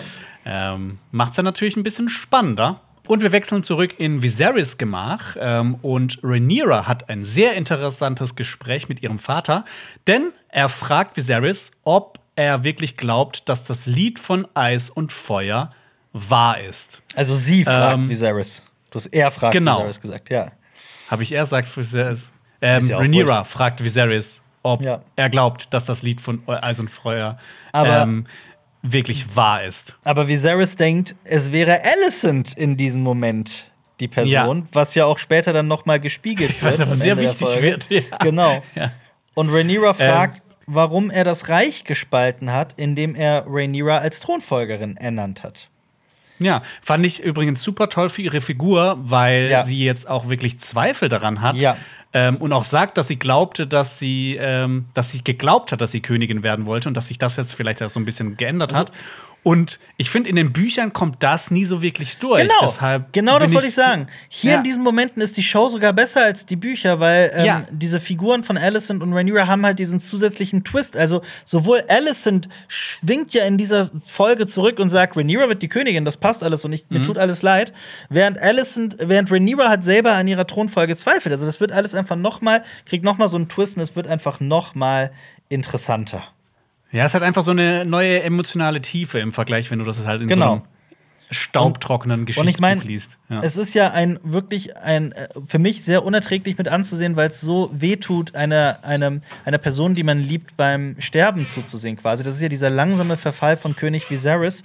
Ähm, und das tut mir so im Herzen weh. Und man sieht ja, was der Thron aus Viserys gemacht hat. Wir erfahren ja auch, Ja. dass es vor allem die Herrschaft ist, die Viserys in diesen Zustand gebracht hat. Und deswegen ergibt es halt auch Sinn, dass, dass Rhaenyra natürlich daran, daran zweifelt. Ich meine, Und, zusätzlich, f- für mich hat's auch so, also für mich scheint es so auch, als ob sie in ihrer Rolle als Mutter, was sie eigentlich immer so abgelehnt hat am Anfang, Mhm. dann doch irgendwie scheinbar so ein bisschen aufgeht und ähm, jetzt ein bisschen was vom, äh, ich sag mal, in Anführungsstrichen guten Leben geführt hat, so mit einem Mann, den sie auch liebt. Ähm, Ja. Dass das alles jetzt funktioniert und dass sie jetzt vielleicht auch denkt, so, ja, vielleicht wäre das alles auch anders besser verlaufen. Das stimmt. Ja. Ja. Und das zeigt auch noch mal, wie verzweifelt sie eigentlich ist, dass sie gerade einen halbtoten Mann anfleht. Absolut. Absolut. Ja. Und dieser halbtote Mann nennt sie dann auch sein einziges Kind. Was ja auch Ja. Äh, ein krasser, krasser Moment ist. Ja, und auf jeden Rhaenyra Fall. bittet ihren Vater, sie und ihre Kinder zu verteidigen, weil sie die Mhm. Grünen f- fürchtet. Und wir erfahren in diesem Moment noch nicht so hundertprozentig, ob Viserys das alles überhaupt so richtig versteht. Und boy, das wird schön. Das wird schön. In der nächsten Szene quatschen Viserys und Otto, während der König behandelt wird. Nicht mehr mit Egeln, sondern mit Wickeln und allen möglichen Tinkturen. Otto schaut einfach nur zu und er kontrolliert einfach nur, was da mit dem König passiert, hält ihn ruhig und ähm, gibt ihm ja später auch den Mohnblumensaft, lässt ihn dann, lässt das Ganze aber wie Gnade aussehen. Und es passt ja auch irgendwie, dass die Meister den Hohenturms hier dabei helfen, den König stillzuhalten. Ähm, in Alsace ist ja auch die Zitadelle, also auch da wie beim Glauben an die Sieben, also hier wird zusammengearbeitet so ein bisschen. Ja. Ähm, und Viserys verlangt nach einem gemeinsamen Abendessen ein letztes Abendmahl, wie ich es genannt habe, röchelt vor sich hin, was wirklich schwer anzuhören ist. Und hier habe ich wieder eine Sache, die sich auf die Synchro bezieht, die mir nur aufgefallen ist. Ähm, im Eng also eigentlich ist es so, dass Otto ihm den Mohnblumensaft gibt, also er will ihn wieder einfach schlafen legen. Und im Englischen sagt er relativ sicher No und schüttelt den Kopf und sagt, kümmere dich einfach ums Essen. Im Deutschen aber sagt er, geht. Also so, als hätten die Synchronsprecher Go verstanden. Und ich weiß Oh. jetzt nicht, ob die mit Drehbüchern arbeiten oder nicht, aber es macht schon einen Unterschied, weil im Englischen wehrt er sich noch gegen Otto so gut er kann und versucht sich irgendwie zusammenzureißen, so, ne, Mhm. für seine letzten Tage. Und im Deutschen wird das nicht so ganz transportiert. Da klingt das eher so, als, als soll sich Otto beeilen. Ähm, ist, Ja. finde ich, so ein kleiner, aber feiner Unterschied. Ähm, ich habe No verstanden im Englischen. Falls es da doch Go ist, ich kann es nicht sagen. Mhm. Aber ich weiß es nicht. Möchtest du was zu dieser Szene sagen? Äh, Glocken. Alper, Glocken. Glocken. Glocken. Der bevorstehende Tod. Ja, Im aber nee, du hast Thronsaal- eigentlich schon alles gesagt, ja. Okay. Im Dann lass- Thronsaal, ja, jetzt- Dann lass uns, lass uns doch lieber Ja. über die Szene im Detail sprechen, die uns doch alle richtig interessiert. gerne. Ja. Es wird ausdiskutiert, wer der nächste Lord der Gezeiten wird. Otto steht vor dem eisernen Thron, der noch leer ist. Die Nachfolge von Corlys soll ausverhandelt werden. Otto setzt sich langsam, genüsslich, gemächlich auf den eisernen Thron. Es ist nicht wie Eddard Stark, der das aus einer Pflicht, ähm, weil er, weil er pflichtverbunden ist, weil es eine Ja. Pflicht ist, das zu tun. Er tut es nicht in, äh, wie Eddard Stark, sondern setzt sich so richtig genüsslich auf diesen Thron. Ähm, wir sehen die räumliche Trennung. Die Grünen stehen links, die Schwarzen stehen rechts.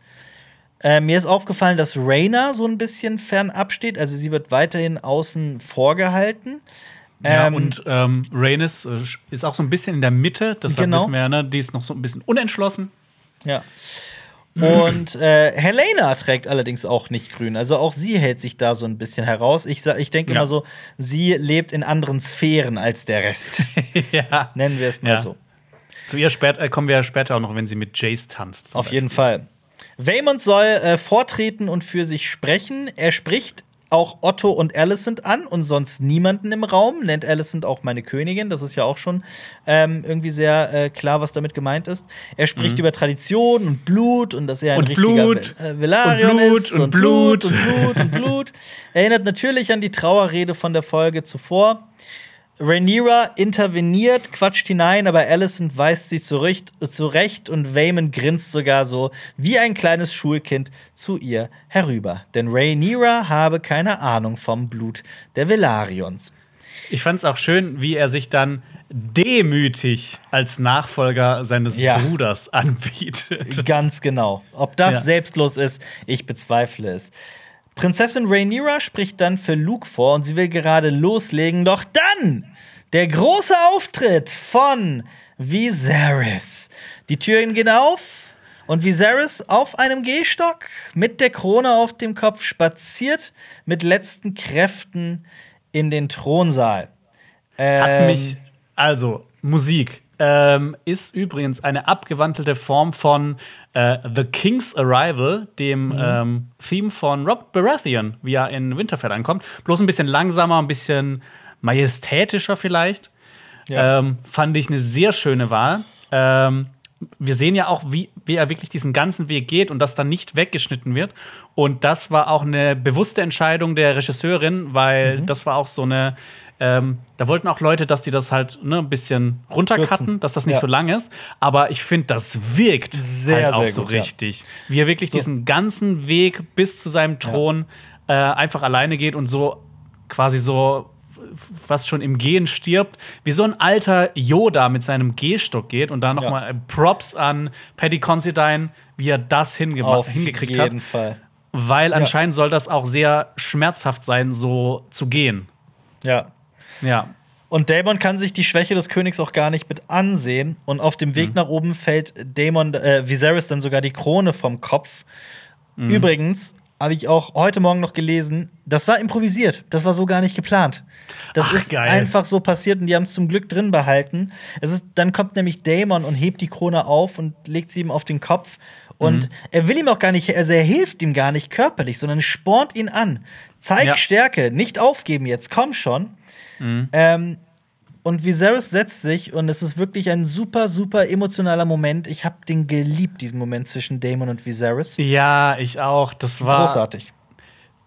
Und Das war halt so, wo, ne, wo man sich auch so denkt, ne, eigentlich wollte Damon immer, er wollte Anerkennung von seinem Bruder und eigentlich wollte er auch Ja. König werden, aber in diesem Moment wo, äh, ging es ihm um die Würde seines Bruders. Sowas ganz tief Menschliches. Und das, äh, ne, das ist einfach.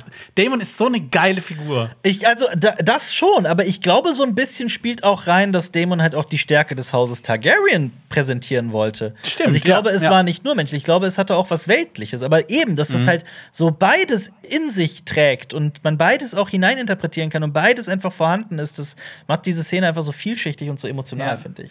Und wie er dann auch seinen Bruder krönt mit der Krone, Ja. die er eigentlich Genau. auch haben wollte. Das ist auch einfach ein so symbolträchtiges Bild. Ja, wie Schön. schon mal, als er seine Krone einfach ihm gegeben hat, als er sich zum König der Trittsteine und der, der Meerenge ausberufen hatte. Ja. Aber gut. Ähm, Viserys sagt dann, ich fasse einfach mal zusammen, was labert ihr hier eigentlich herum? Die Sache ist doch längst geklärt. Und warum fragt eigentlich niemand die Frau des sterbenden Mannes, nämlich Rhaenys? Denn wir wissen ja auch, diese Beziehung zwischen Rhaenys und Viserys ist ja sehr eng. Also, obwohl die beiden mal um den Thron halt gekämpft haben, quasi gegeneinander, Ja. also die beiden waren ja Kandidaten für den Thron, ähm, verstehen die sich ja sehr gut. Und Rhaenys sagt, Corlys will weiterhin Lucerys und der Meinung bin ich auch. Und sie berichtet, Ja. dass Jace und Luke Rhaena und Baelor heiraten sollen. Also andersrum, Jace und Luke heiraten Baelor und Rhaena. Ähm, ist zwar natürlich incestuös, aber auch ein cleverer Schachzug. Waymond ist entsetzt, Otto und Alice sind auch. Und die Kids erfahren auch erst jetzt davon. Das ist auch nur so ein kleiner Fun Ja. Fact. Ich meine, Ja. das war ja auch clever von Rhaenys, das öffentlich anzusprechen, sonst hätte ja Rhaenyra auch noch einen Rückzieher machen können, theoretisch. Deshalb Absolut. Ist Ja. ja auch auf jeden Fall ähm, Ja. geplant. Lange Rede, kurzer Sinn. König Viserys ernennt Luke zum Lord der Gezeiten und Waymond ist entsetzt. Er provoziert Ja. Viserys bis zum geht nicht mehr. Er sieht ja sein Haus schwinden. Ähm, aber ich meine, eigentlich zu Unrecht, weil er ja auch weiß, dass, jetzt weiß er, dass Jace und Luke mit echten Velarions verheiratet werden, mit Rhaena und Baelor. Und das zeigt ja auch so ein bisschen, dass es ihm doch auch halt um Macht geht. Und auch Ja. um ihn, dass er halt auch ein ambitionierter Typ ist. Und Ja. Waymond sagt, ja, sorry. Nee, ja, aber natürlich kann man auch noch äh, mit einrechnen, ne? das ist ja auch ein Adliger. Deshalb so von Bastarden insgesamt ist er wahrscheinlich auch Ja. nicht so äh, begeistert, dass jetzt seine, Absolut, ja. äh, seine, was ist das? Seine Verwandten, dass die auch Ja. äh, Bastarde heiraten sollen. Sagen wir Auch einfach das Verwandte. Das das ist, hat. Ja, sagen wir Verwandte, dann Verwandt. müssen wir uns nicht noch mal in den Stammbaum reindenken. ja, genau. Waymond sagt, das da, Luke, ist kein echter Velaryon, sondern, und Damon sagt, sag es. Sag's. Oh, sag es. Ja. Top 5 Moment in dieser Staffel für mich, ganz schnell. Ja. Dieses, einfach nur dieses Say it. Wie Ja. sehr Damon in dem Moment möchte, dass Waymond Ja. es sagt. Und wie Waymond auch ne, diese, diese, dieses Warten, nachdem er Ja. das sagt, so diese, diese Pause, die ist so perfekt. Absolut. Und wir wissen ja aus der letzten Folge ganz genau, was Viserys mit denjenigen macht, die das Blut von Rhaenyras Kindern in Frage stellen. Und er sagt es: Her children are bastards and she is a whore. Also die Kids Ja. sind Bastarde und sie ist eine Hure. Vor allem, Getreu er sagt es ja Motto- nicht, er schreit Bastarde Er in die schreit Welt hinaus. raus. Das, was sich jeder denkt, das ist so schön. Lieber, er denkt sich, lieber stehen, sterben, als kniend leben.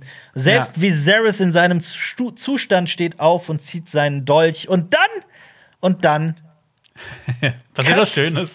Damon Waymond in diesem äußerst brutalen Moment. Es ist geil gemacht. Es ist geil gemacht, es sieht geil aus. Selbst Aegon und Aemond, der ja wie so ein kleiner Piraten-Damon aussieht, Ja. ähm, selbst die beiden weichen zurück und dieser Ja. kopflose Körper fällt um. Nur die Zunge liegt noch frei und Damon sagt, seine Zunge kann er behalten.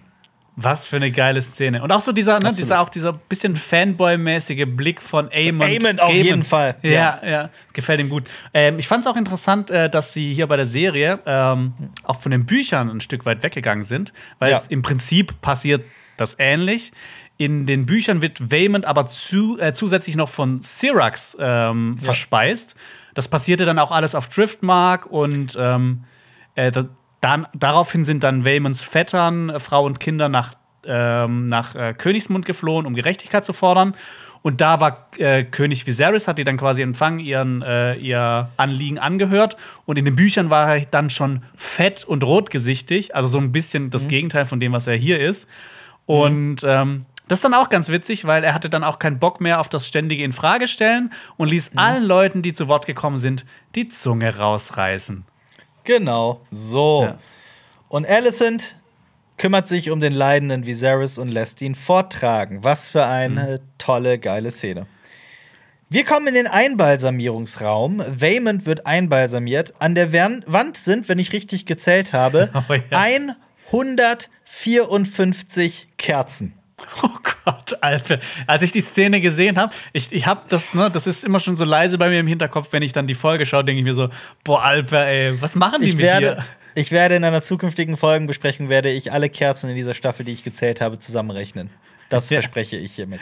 Sehr schön. Ähm, die schweigenden Schwestern kümmern sich um die Leiche von äh, Waymond. Wir haben über die äh, schweigenden Schwestern ja schon mal gesprochen. Ich will das Fass Mhm. jetzt nicht nochmal aufmachen. Tragen ja auch eine Maske vorm Mund. Das fand ich auch noch ein nettes Detail. Ähm, Rhaenys ist sehr nachdenklich, ähm, wie viele ihrer Familienmitglieder schon das Zeitliche segnen mussten. Also für sie ist das, fühlt sich das nicht wie ein Sieg an, was hier passiert ist, ähm, dass sie quasi ihren Willen durchsetzen konnte. Sie weiß auch, glaube ich, was dem Reich einfach bevorsteht. Ja. Orwell, Meister Orwell berichtet, dass die Leiche nach Driftmark gebracht wird und er warnt sie, es bringt Unglück, dem Tod ins Auge zu sehen. Das ist ja auch so ein uralter Aberglaube in Westeros, dass man die schweigenden Schwestern, dass man keine Zeit mit denen verbringen sollte, dass man nicht mit denen, dass man die nicht angucken sollte und so weiter, dass das halt ein böses Omen ist. Ja. Aber Rhaenys sagt, ich habe den To Tod schon oft genug gesehen. Er kommt sowieso. Ja, ne, obwohl halt auch der Fremde einer der Aspekte des einen Gottes ist und der eigentlich auch wichtig ist. Ja. Ähm, da steht ja auch für, der, für, für den Tod und das Unbekannte. Ähm, aber Gläubige suchen halt sel sel selten halt so die Gunst von diesem einen Aspekt, weil er halt eben mit diesem Ja. Tod und dem Unbekannten ähm, zusammenhängt. Fremden, und ja, äh, genau. kleiner Fun Fact: Sander Cleganes Pferd hieß auch Fremder. Ja. Ja. Sollen Und wir was zu ich- der Szene. Achso, sorry. Ja, sag. Ich, mo ich, mochte, ich muss noch eine Sache sagen. Ich fand diese letzte Einstellung von Rhaenys mit diesen Kerzen im Hintergrund und diesem Weitwinkelobjektiv, Oh, ja. das ist alles so verzerrt. Absolut, Das sah ja. so schön aus, ne? als ob man, Voll. als ob der Fremde gerade hinter ihr ja, steht und aber als ob ist. das nicht schon eine wunderschöne Einstellung wäre. Die Einstellung, die darauf folgt, hat mich umgehauen. Sollen Mhm. wir dazu übergehen? Weil ich möchte unbedingt darüber sprechen, über das letzte Abendmahl. Das letzte Abendmahl. Okay, eine lange Szene. Es passiert sehr viel. Ja. Ähm, so allgemein kann man sagen, so überall, wo die Grünen jetzt äh, öffentlich äh, Rückschläge erleiden mussten, machen sie es jetzt im Privaten, geben sie es wieder zurück. Ähm, aber Wir natürlich auch schön, wie schnell dann plötzlich auch Frieden herrschen kann, wenn sich Ja. die beiden Hauptakteurinnen äh, vertragen. Und wie schnell dann aber auch eine, ähm, eine Provokation die Stimmung komplett wieder umreißen kann. Also, das Absolut. ist wirklich eine, eine Achterbahnfahrt, diese Szene. Also, dieses Esszimmer. Also, erstmal 27 Kerzen, das will ich nur mal kurz vorwegtragen. Ähm, ich finde diese erste Kameraeinstellung, wir blicken so sehr frontal auf diesen Tisch, an dem die alle sitzen. Das schreit ja schon nach das letzte Abendmahl, dieses Wandgemälde von Leonardo da Vinci, hat er im 15. Jahrhundert geschaffen. Ähm, Zeigt Jesus mit seinen zwölf Aposteln, da wird ja auch schon wahnsinnig viel immer hineininterpretiert. Ähm, auch wie die positioniert sind, wo sie hingucken und so. Bei Ja. in Da Vincis Gemälde ist Jesus der Fluchtpunkt, also alles deutet auf ihn. Hier ist es ein bisschen anders. Alles deutet hier, das absolute Zentrum ist dieser leere Platz von Viserys. Diese Mhm. Distanz zwischen Alicent und Rhaenyra steht hier komplett im Ja. Zentrum. Ähm, und ich finde, in diesen wenigen Bildern wird so viel bereits erzählt. Das ist so unglaublich inszeniert. Ähm, wir sehen auch die Grünen irgendwie links und die Schwarzen rechts. Mhm. Und Rhaenyra wird ein toter Tierkopf auf einem goldenen Tablett serviert. Fand ich auch irgendwie sehr interessant. Ja. Ähm, wirkte fast schon wie so ein toter Drachenkopf. Ähm, und halt erinnerte mich halt auch an Waymond, dem halt gerade der Kopf durchgeschnitten wurde. Das Natürlich. stimmt. Ja. Ja. Aber die bleiben natürlich nicht lange getrennt, weil Viserys wird in den. Kann ich noch Saal eine Sache kurz vorab sagen? Ja, klar. Es gibt Ja. noch diesen kurzen Moment, den fand ich sehr interessant. Diese Distanz zwischen den beiden, Rhaenyra blickt kurz zu Alicent und ähm, zurück. Und dann blickt Alicent kurz zu Rhaenyra. Also die beiden haben sich mit ihren Blicken genau verpasst, was ich auch Mhm. so wahnsinnig süß inszeniert wurde, weil beide ja hier in diesem Moment eigentlich wieder Freunde sein wollen und Bedenken Mhm. an ihrem Machthunger haben und versuchen, diese Leere zu überbrücken, aber es nicht schaffen, weil dieser Graben einfach schon zu tief und zu weit ist. Ja. Und dann kommt Visi rein. King Genau. Viserys. Der ist äh, von dem ähm, äh, ereignisreichen Nachmittag sehr entkräftet und wird auf einem ähm, Stuhl hereingetragen. Also er kann ja nicht mehr selber reingehen. Wie Majestix Und- aus Asterix. Genau. Er freut sich natürlich, dass äh, alle gekommen sind. Ähm, aber bevor ähm, es ans Essen geht, muss natürlich erstmal gebetet werden. Ganz scheinheilig, yep. Ja, ne, Mittel zum Zweck, ne, dann nach außen hin zeigen, ja, ich bin äh, sehr fromm und sowas. Damon, Ähm, muss ja, Damon muss ja lachen darüber. Also, das Ja. zeigt ja schon, ja. Er Ja. durchblickt diese Scheinheiligkeit. Ja, aber sie teilt auch gleichzeitig dann noch gegen Damon aus und ähm, quasi ähm, will kurz an äh, Waymond gedenken, der quasi ein paar Stunden davor gestorben ist. Und Otto schüttelt den Kopf und ich glaube, es geht ihm nicht um Waymond, sondern die Flotte, die er da verpasst hat. ja, auf jeden Ja. Fall. Ähm, genau, was dann hier auch schon angestoßen wird, ist, dass Aegon ähm, die ganze Zeit versucht, Jace zu provozieren, aber halt mit so sehr pubertären Methoden. Mit, äh, ne, weißt du überhaupt, wie es funktioniert, wie das äh, alles geht? Und ähm, sollen wir dann schon zu dem Moment kommen in dieser Folge, also zu einem der großen Momente kommen in dieser Folge? Oder hast du noch Ähm, was davor? Also, ich finde es interessant, dass die Kagel-Zwillinge halt links und rechts stehen. Der eine bei den Schwarzen, Ja. der andere bei den Grünen. Das will ich nur noch erwähnen. Dann möchte ich noch erwähnen, dass Viserys so ein bisschen als der Vermittler in der Mitte steht. Also, die, es sind ja fünf Grüne sitzen links: Alicent, Otto, Aemond, Helena und Aegon. Sechs Schwarze rechts: Rhaenyra, Daemon, Rhaena, Luke, Baylor und Jace. Und ich finde es auch irgendwie so interessant, dass das Ges Gesicht von, von Viserys ist ja auch in zwei Hälften geteilt. Du hast auf der einen Ja. Hälfte die Maske und auf der anderen Hälfte dieses einigermaßen gesunde Gesicht. Und die Maske zeigt halt so ein bisschen zu den Grünen herüber und das gesunde Gesicht Bösen. halt zu seiner, zu seiner echten Familie quasi. Ähm, ja. Nur es fehlen natürlich, äh, also irgendwie Joffrey spielt da keine Rolle, der ist noch zu jung. Und äh, auch, ähm, also Daron, das vierte Kind von Alicent aus den Büchern, also die hat eigentlich noch ein Kind. Ich vermute so langsam, dass der wahrscheinlich Nee. komplett aus der Serie gestrichen wurde. Ich glaube, den haben Stelle. die gekickt, ja. Ja. So, was ist für Und- dich dieser große Moment, den du meinst? äh, wie Viserys ähm, seine Rede hält und ähm, seine Maske abnimmt und ähm, darunter aussieht wie eine Mischung aus Gollum, Harvey Dent Ja. und Gus Fring, Staffel Ein 4, Zombie. Episode 13. Ja. Und einem Zombie, ja. Und Ja. es werden auch, wenn er, während er über alle spricht, wird auch noch zu den Paaren geschnitten. Also zu ja, das ist und sehr Otto. interessant. Ja.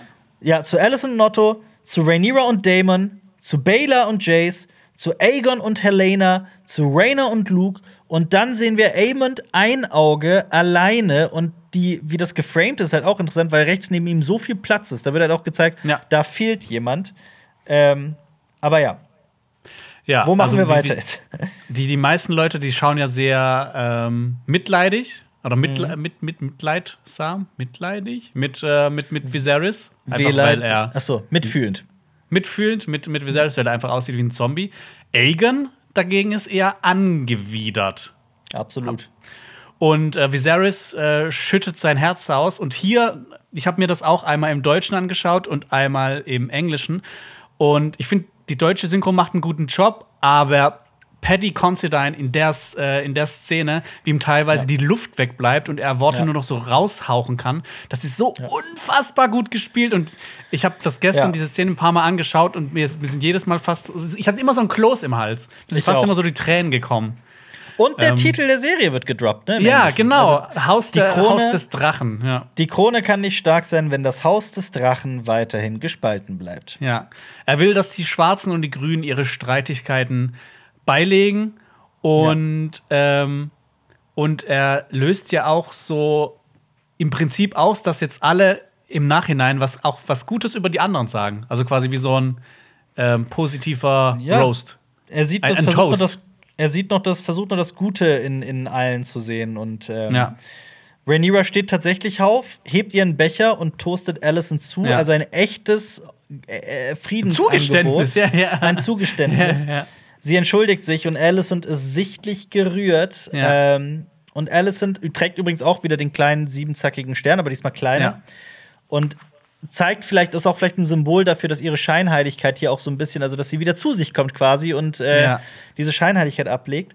Und Alicent antwortet ihr nämlich auch: Wir sind beide Mütter und wir lieben unsere Kinder. Wir haben mehr gemeinsam, als wir manchmal zugeben.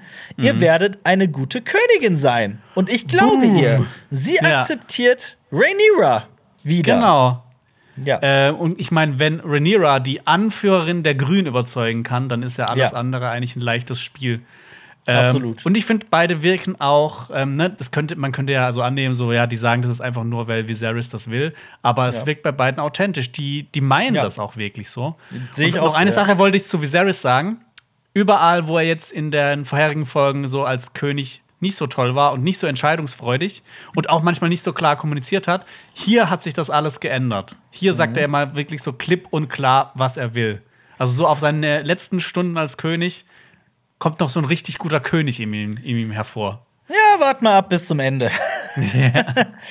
Aber alle heben ihre Gläser, bis auf Aegon, also alle halten die Gläser oben, bis auf Aegon. Der stürzt den Wein natürlich sofort herunter, weil er sich nicht zügeln kann. Ähm, und Otto blickt ihn sogar böse an, deswegen, weil sich Aegon eben nicht benehmen kann. Und Ja. Aegon steht auf und spricht mit Baela und schlägt ihr am Tisch vor, ähm, ja, also er schlägt ihr Sex vor, Ja. weil er halt Jace für so einen, einen Waschlappen hält, was Jace natürlich wütend macht. Ja, der will, der will die Knöpfe von Jace drücken. Ähm, und der Ja. steht er dann auch auf, aber ähm, er kann sich zurückhalten und er entschärft die Lage auch und ähm, toastet quasi Aemond und Aegon zu. Also, ne, das zeigt ja auch noch mal, er im Vergleich so königlich, äh, was, was, was was er als Anführer ähm, leisten könnte im Vergleich zu Aegon, der einfach die ganze Zeit nur provoziert. Absolut. Wobei er auch Aegon so mit der Faust auf die Schulter schlägt, Ja. so in all seiner Passiv-Aggressivität. Ähm, Ja. Also wir merken schon, es brodelt. Und Helena sagt: Hüte dich vor der Bestie unter den Brettern. Ich bin so gespannt, was das sein wird. Weil wir wissen Also- ja, Helenas Prophezeiungen bedeuten nie was. Gutes. Ja.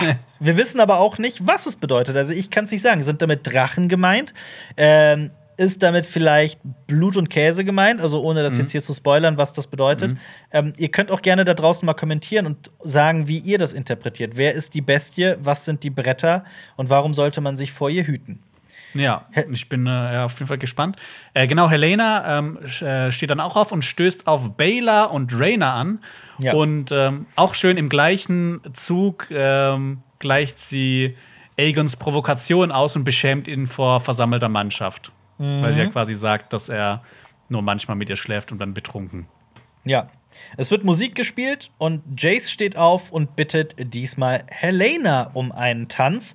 Also für einen Moment herrscht irgendwie Einigkeit, Zweisamkeit, alle lachen und trinken. Und es hat was Mhm. Das- Wunderschönes, Ja. weil für einen kurzen Moment Viserys genau das hat, was er all die Jahre wollte, begleitet von der wundervollen Musik von Ramin Javadi.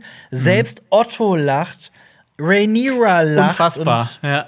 da geht mir jedes Mal das Herz auf, wenn Rhaenyra lacht. Aber jetzt gehen wir halt mitten in das Reich von Mushroom, von Pilz. Denn der berichtete auch von diesen Ereignissen, die sich hier ähm, abspielen. Aber die Serie setzt sogar noch ein bisschen was drauf. Erstmal, ich Ja. fand auch lustig, wie Helena tanzt. Ähm, Ja, und ne, ich meine, das war ja dann quasi auch ein Tanz der Drachen, aber diesmal im positiven Sinne. So. Absolut. Ne? Aber- Hier hätte, das hätte der Tanz der Drachen sein können, der alles beschließt. Ähm, Ja. Genau, beide Familienteile sind so vereinigt. Ähm, aber wir, Ja. wir, wir kennen ja Game of Thrones, das wird natürlich Genau. nicht von Dauer sein. Denn jetzt kommt eben dieser Twist, dass es halt wieder umschlägt. Also wir sehen, dass äh, Viserys wieder Schmerzen hat, was übrigens Mhm. Damon als erster bemerkt. Also diese ganze Bruderliebe, das ist halt auch Mhm. irgendwie was Herzzerreißendes. Der König wird fortgebracht und es kommt zu einem interessanten Moment. Ein Ähm, kurz noch, Ja. ich finde, kurz noch davor gibt es auch, ähm, jetzt, äh, Viserys freut sich ja erst und beginnt dann so zu straucheln. Na klar, er hat Schmerzen. Aber Mhm. was man vielleicht auch rein interpretieren könnte, ist, er sieht ja, wie Jace mit Helena tanzt und dass die Ja. wie so ein äh, wie so ein Traumpaar zusammenwirken. Und Rhaenyra hat ja ein paar Folgen davor quasi vorgeschlagen, dass die beiden heiraten. Und Ja. Viserys sieht das gerade und vielleicht merkt er auch in diesem Moment, ey, vielleicht wäre das die Lösung gewesen für alle Probleme. Dann hätten wir nicht diese zehn Jahre Frost zwischen den ja. Familienteilen gehabt. Ich verstehe, was du meinst, ja. Mhm. Ähm, aber dieser Moment der Zweisamkeit, der währt halt auch wirklich nur kurz. Er wird fortgebracht. Ähm, dann wird ein geröstetes Schwein direkt vor Aemond abgestellt. das ist Und so gut. Luke, Luke muss darüber lachen. ähm, über den rosa Strecken diesen Streich aus der sechsten Folge mit dem Schwein als Aemond nicht ein Drache, sondern ein Schwein präsentiert wird. Natürlich Mhm. eine heftige Provokation für Aemond Einauge. Ja. Und der lässt das nicht auf sich sitzen. Der haut auf den Tisch mit ziemlicher Wucht, bevor er einen letzten Trinkspruch verrät. Einen Trinkspruch voller Passiv-Aggressivität. Ja. Und es schwingt auch immer mehr ins Aktiv-Aggressive. Und äh, Figuren wie Helena können einem eigentlich nur leid tun, weil sie daneben stehen und eigentlich dieses davon die wollen eigentlich nicht mitspielen. Und dann kommt aber dieser Trinkspruch.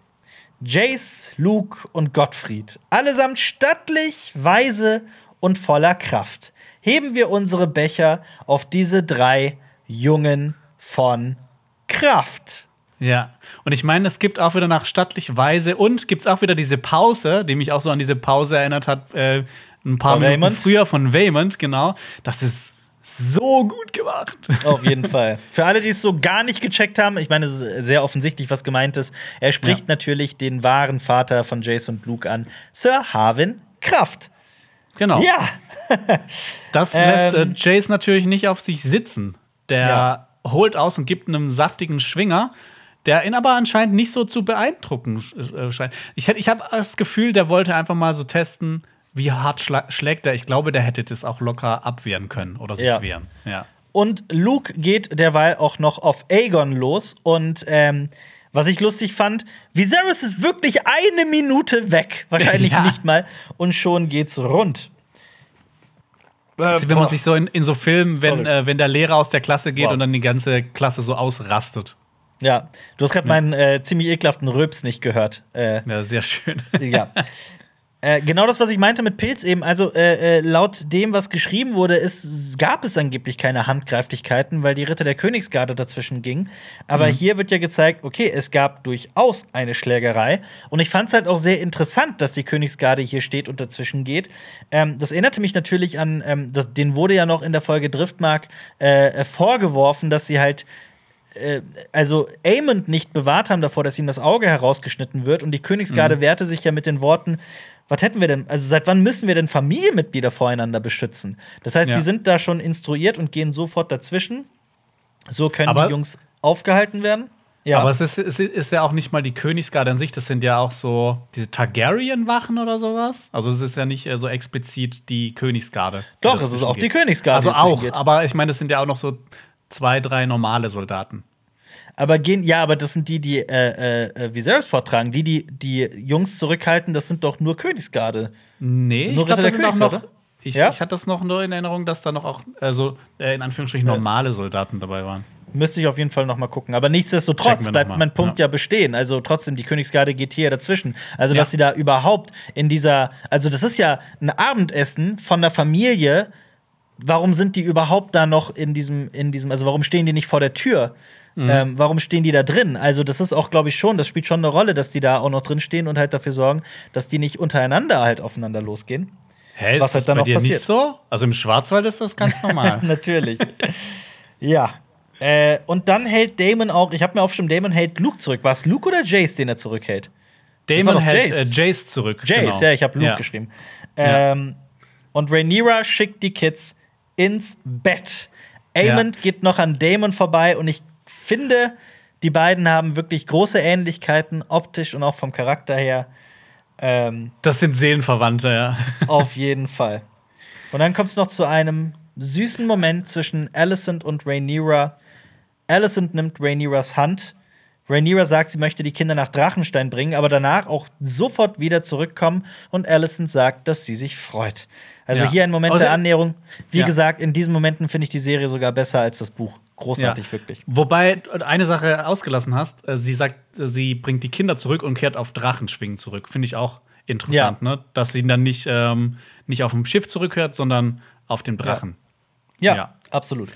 Ja. Genau. Äh, kurz noch, äh, auch noch eine kleine Sache zu diesem ähm, Abendmahl, zu dem letzten. Ähm, In Mhm. den Büchern gibt es noch ein, zwei Sachen, die ganz interessant sind, äh, die jetzt Mhm. hier nicht auftauchen. Ähm, Viserys hat in den Büchern ähm, Rhaenyra und Alicent gezwungen, als Zeichen der Freundschaft jeweils äh, die anderen Farben tragen zu Mhm. lassen. Also, dass Alicent äh, schwarz tragen musste und Rhaenyra grün. Mhm.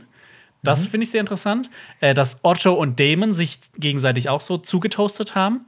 Ja. Und ähm, genau, Aemond äh, bewunderte in den Büchern, das ist nur so eine kleine, kleine äh, Änderung, er bewunderte hier nicht die, was, dass sie ähm, weise sind und äh, stattlich weise und voller Kraft, sondern er bewunderte ihre braunen Augen, ihre braune Haare und ihre Kraft. Also nicht ganz so subtil, wie es hier gemacht Mhm. Ja, ja, wurde. Ja. das stimmt. Aber was gemeint ist, ist klar.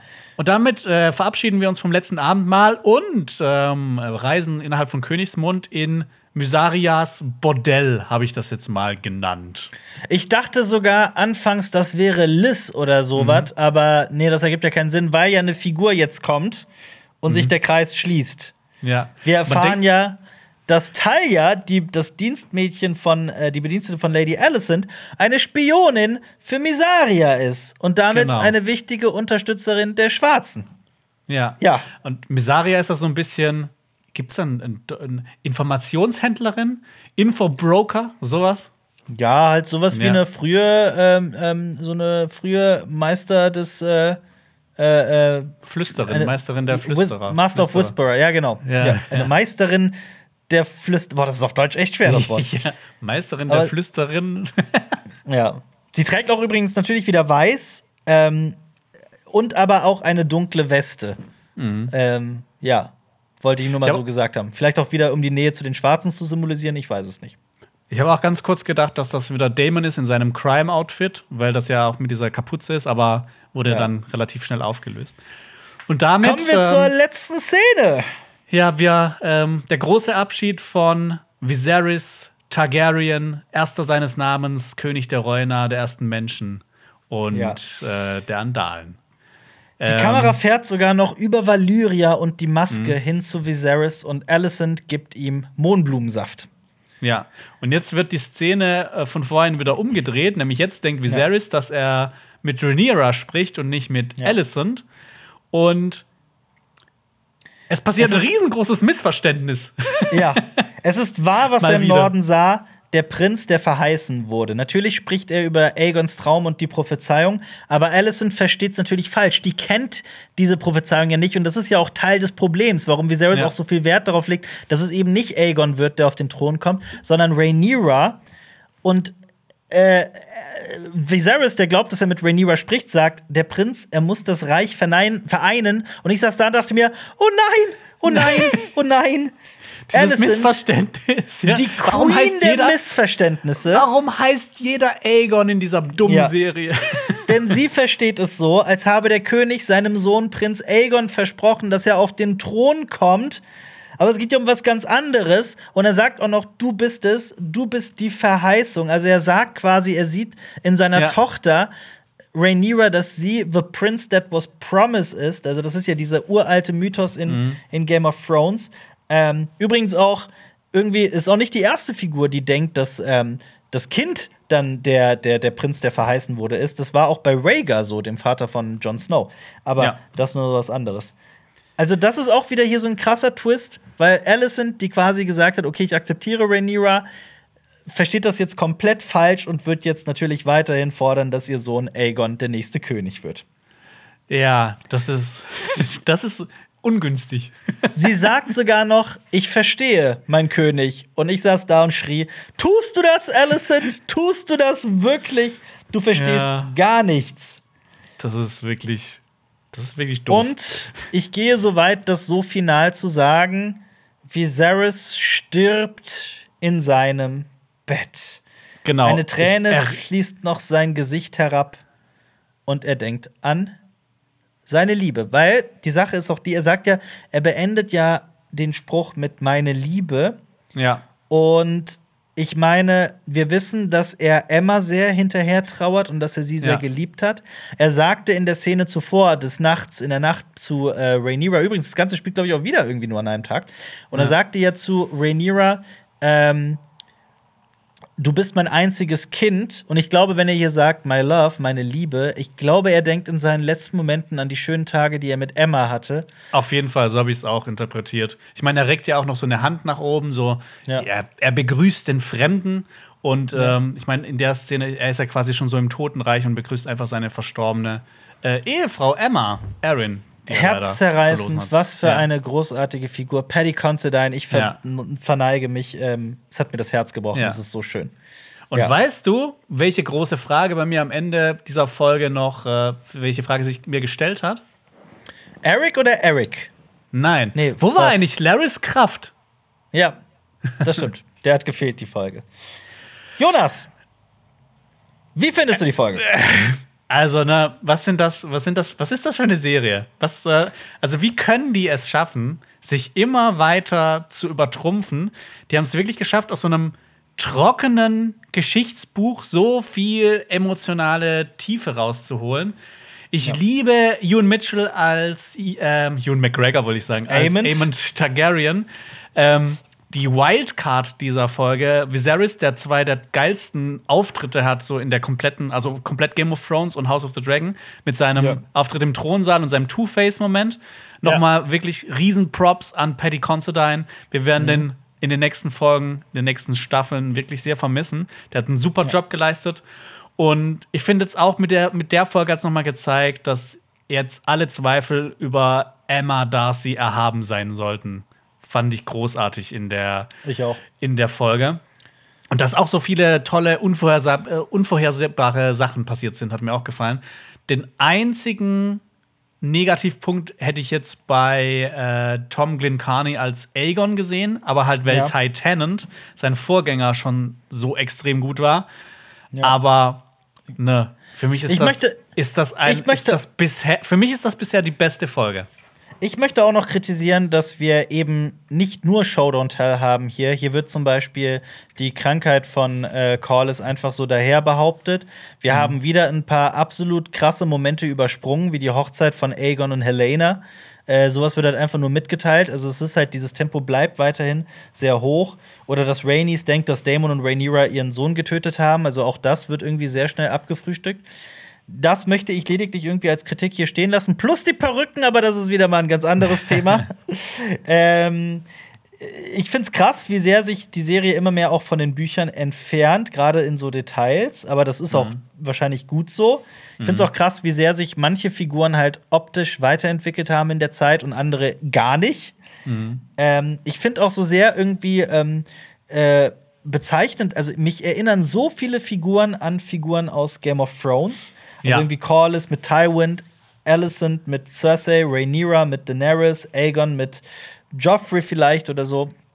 Also das irgendwie ist das einfach mein Hören, dass da diese Brücken spring, äh, äh, äh, schlägt. Aber ich bin im Großen und Ganzen ebenfalls begeistert. Für mich mit einer der besten Folgen der gesamten Staffeln. Also wenn da irgendwie die neunte noch einen draufsetzt, dann wie krass soll die denn bitte noch werden? Ich finde viele Sachen auch viel besser gelöst als in den Büchern, wie die Freundschaft zwischen Alicent und Rhaenyra, dass sie noch mal irgendwie zusammenfinden, dieser zusätzliche Twist, das finde ich toll gemacht. Diese Folge hatte so viele emotionale, herzzerreißende Momente, so zwischen Daemon und Viserys, zwischen Rhaenyra und Viserys, zwischen Alicent und Rhaenyra, also wirklich toll. Äh, Viserys ist der Hammer, wie viel Tragik und, und so zerbrechliche Schönheit in ihm steckt. Gleichzeitig ist die Folge aber auch äußerst brutal gewesen und die Ereignisse überschlagen sich trotzdem. Also ich bin von dieser Folge wirklich hin und weg. Verpasst auf gar keinen Fall die nächste Folgenbesprechung nächste Woche Mittwoch. Also, was uns da erwartet, ich bin wirklich äh, sehr, sehr gespannt. Abonniert Cinema Strikes Back, dann verpasst ihr das auch nicht. Und wenn ihr uns nur zuhört auf äh, diversen Podcast-Plattformen, dann bewertet den Podcast positiv. Das würde uns auch sehr, sehr, sehr helfen. Ich nicht vergessen, morgen kommt eine neue Folge für eine Handvoll Donuts auf Cinema Strikes Back. Ein Expertenquiz zu der Herr der Ringe. Wirklich eine tolle Folge. Ich kann nur empfehlen, die zu gucken. Und äh, vielen Dank fürs Zuhören. Falls ihr auf YouTube zuguckt, äh, verlinken wir euch hier noch das neueste Video von Phil Laude, unserem Funkkollegen. Wirklich sehr witzig. Und auch eine der letzten Folgenbesprechungen zu Die Ringe der Macht. Guckt das auch ebenfalls gerne. Und äh, ansonsten, äh, ja, Vala Morgulis. Voilà, du Harris. Das war ein Podcast von Funk.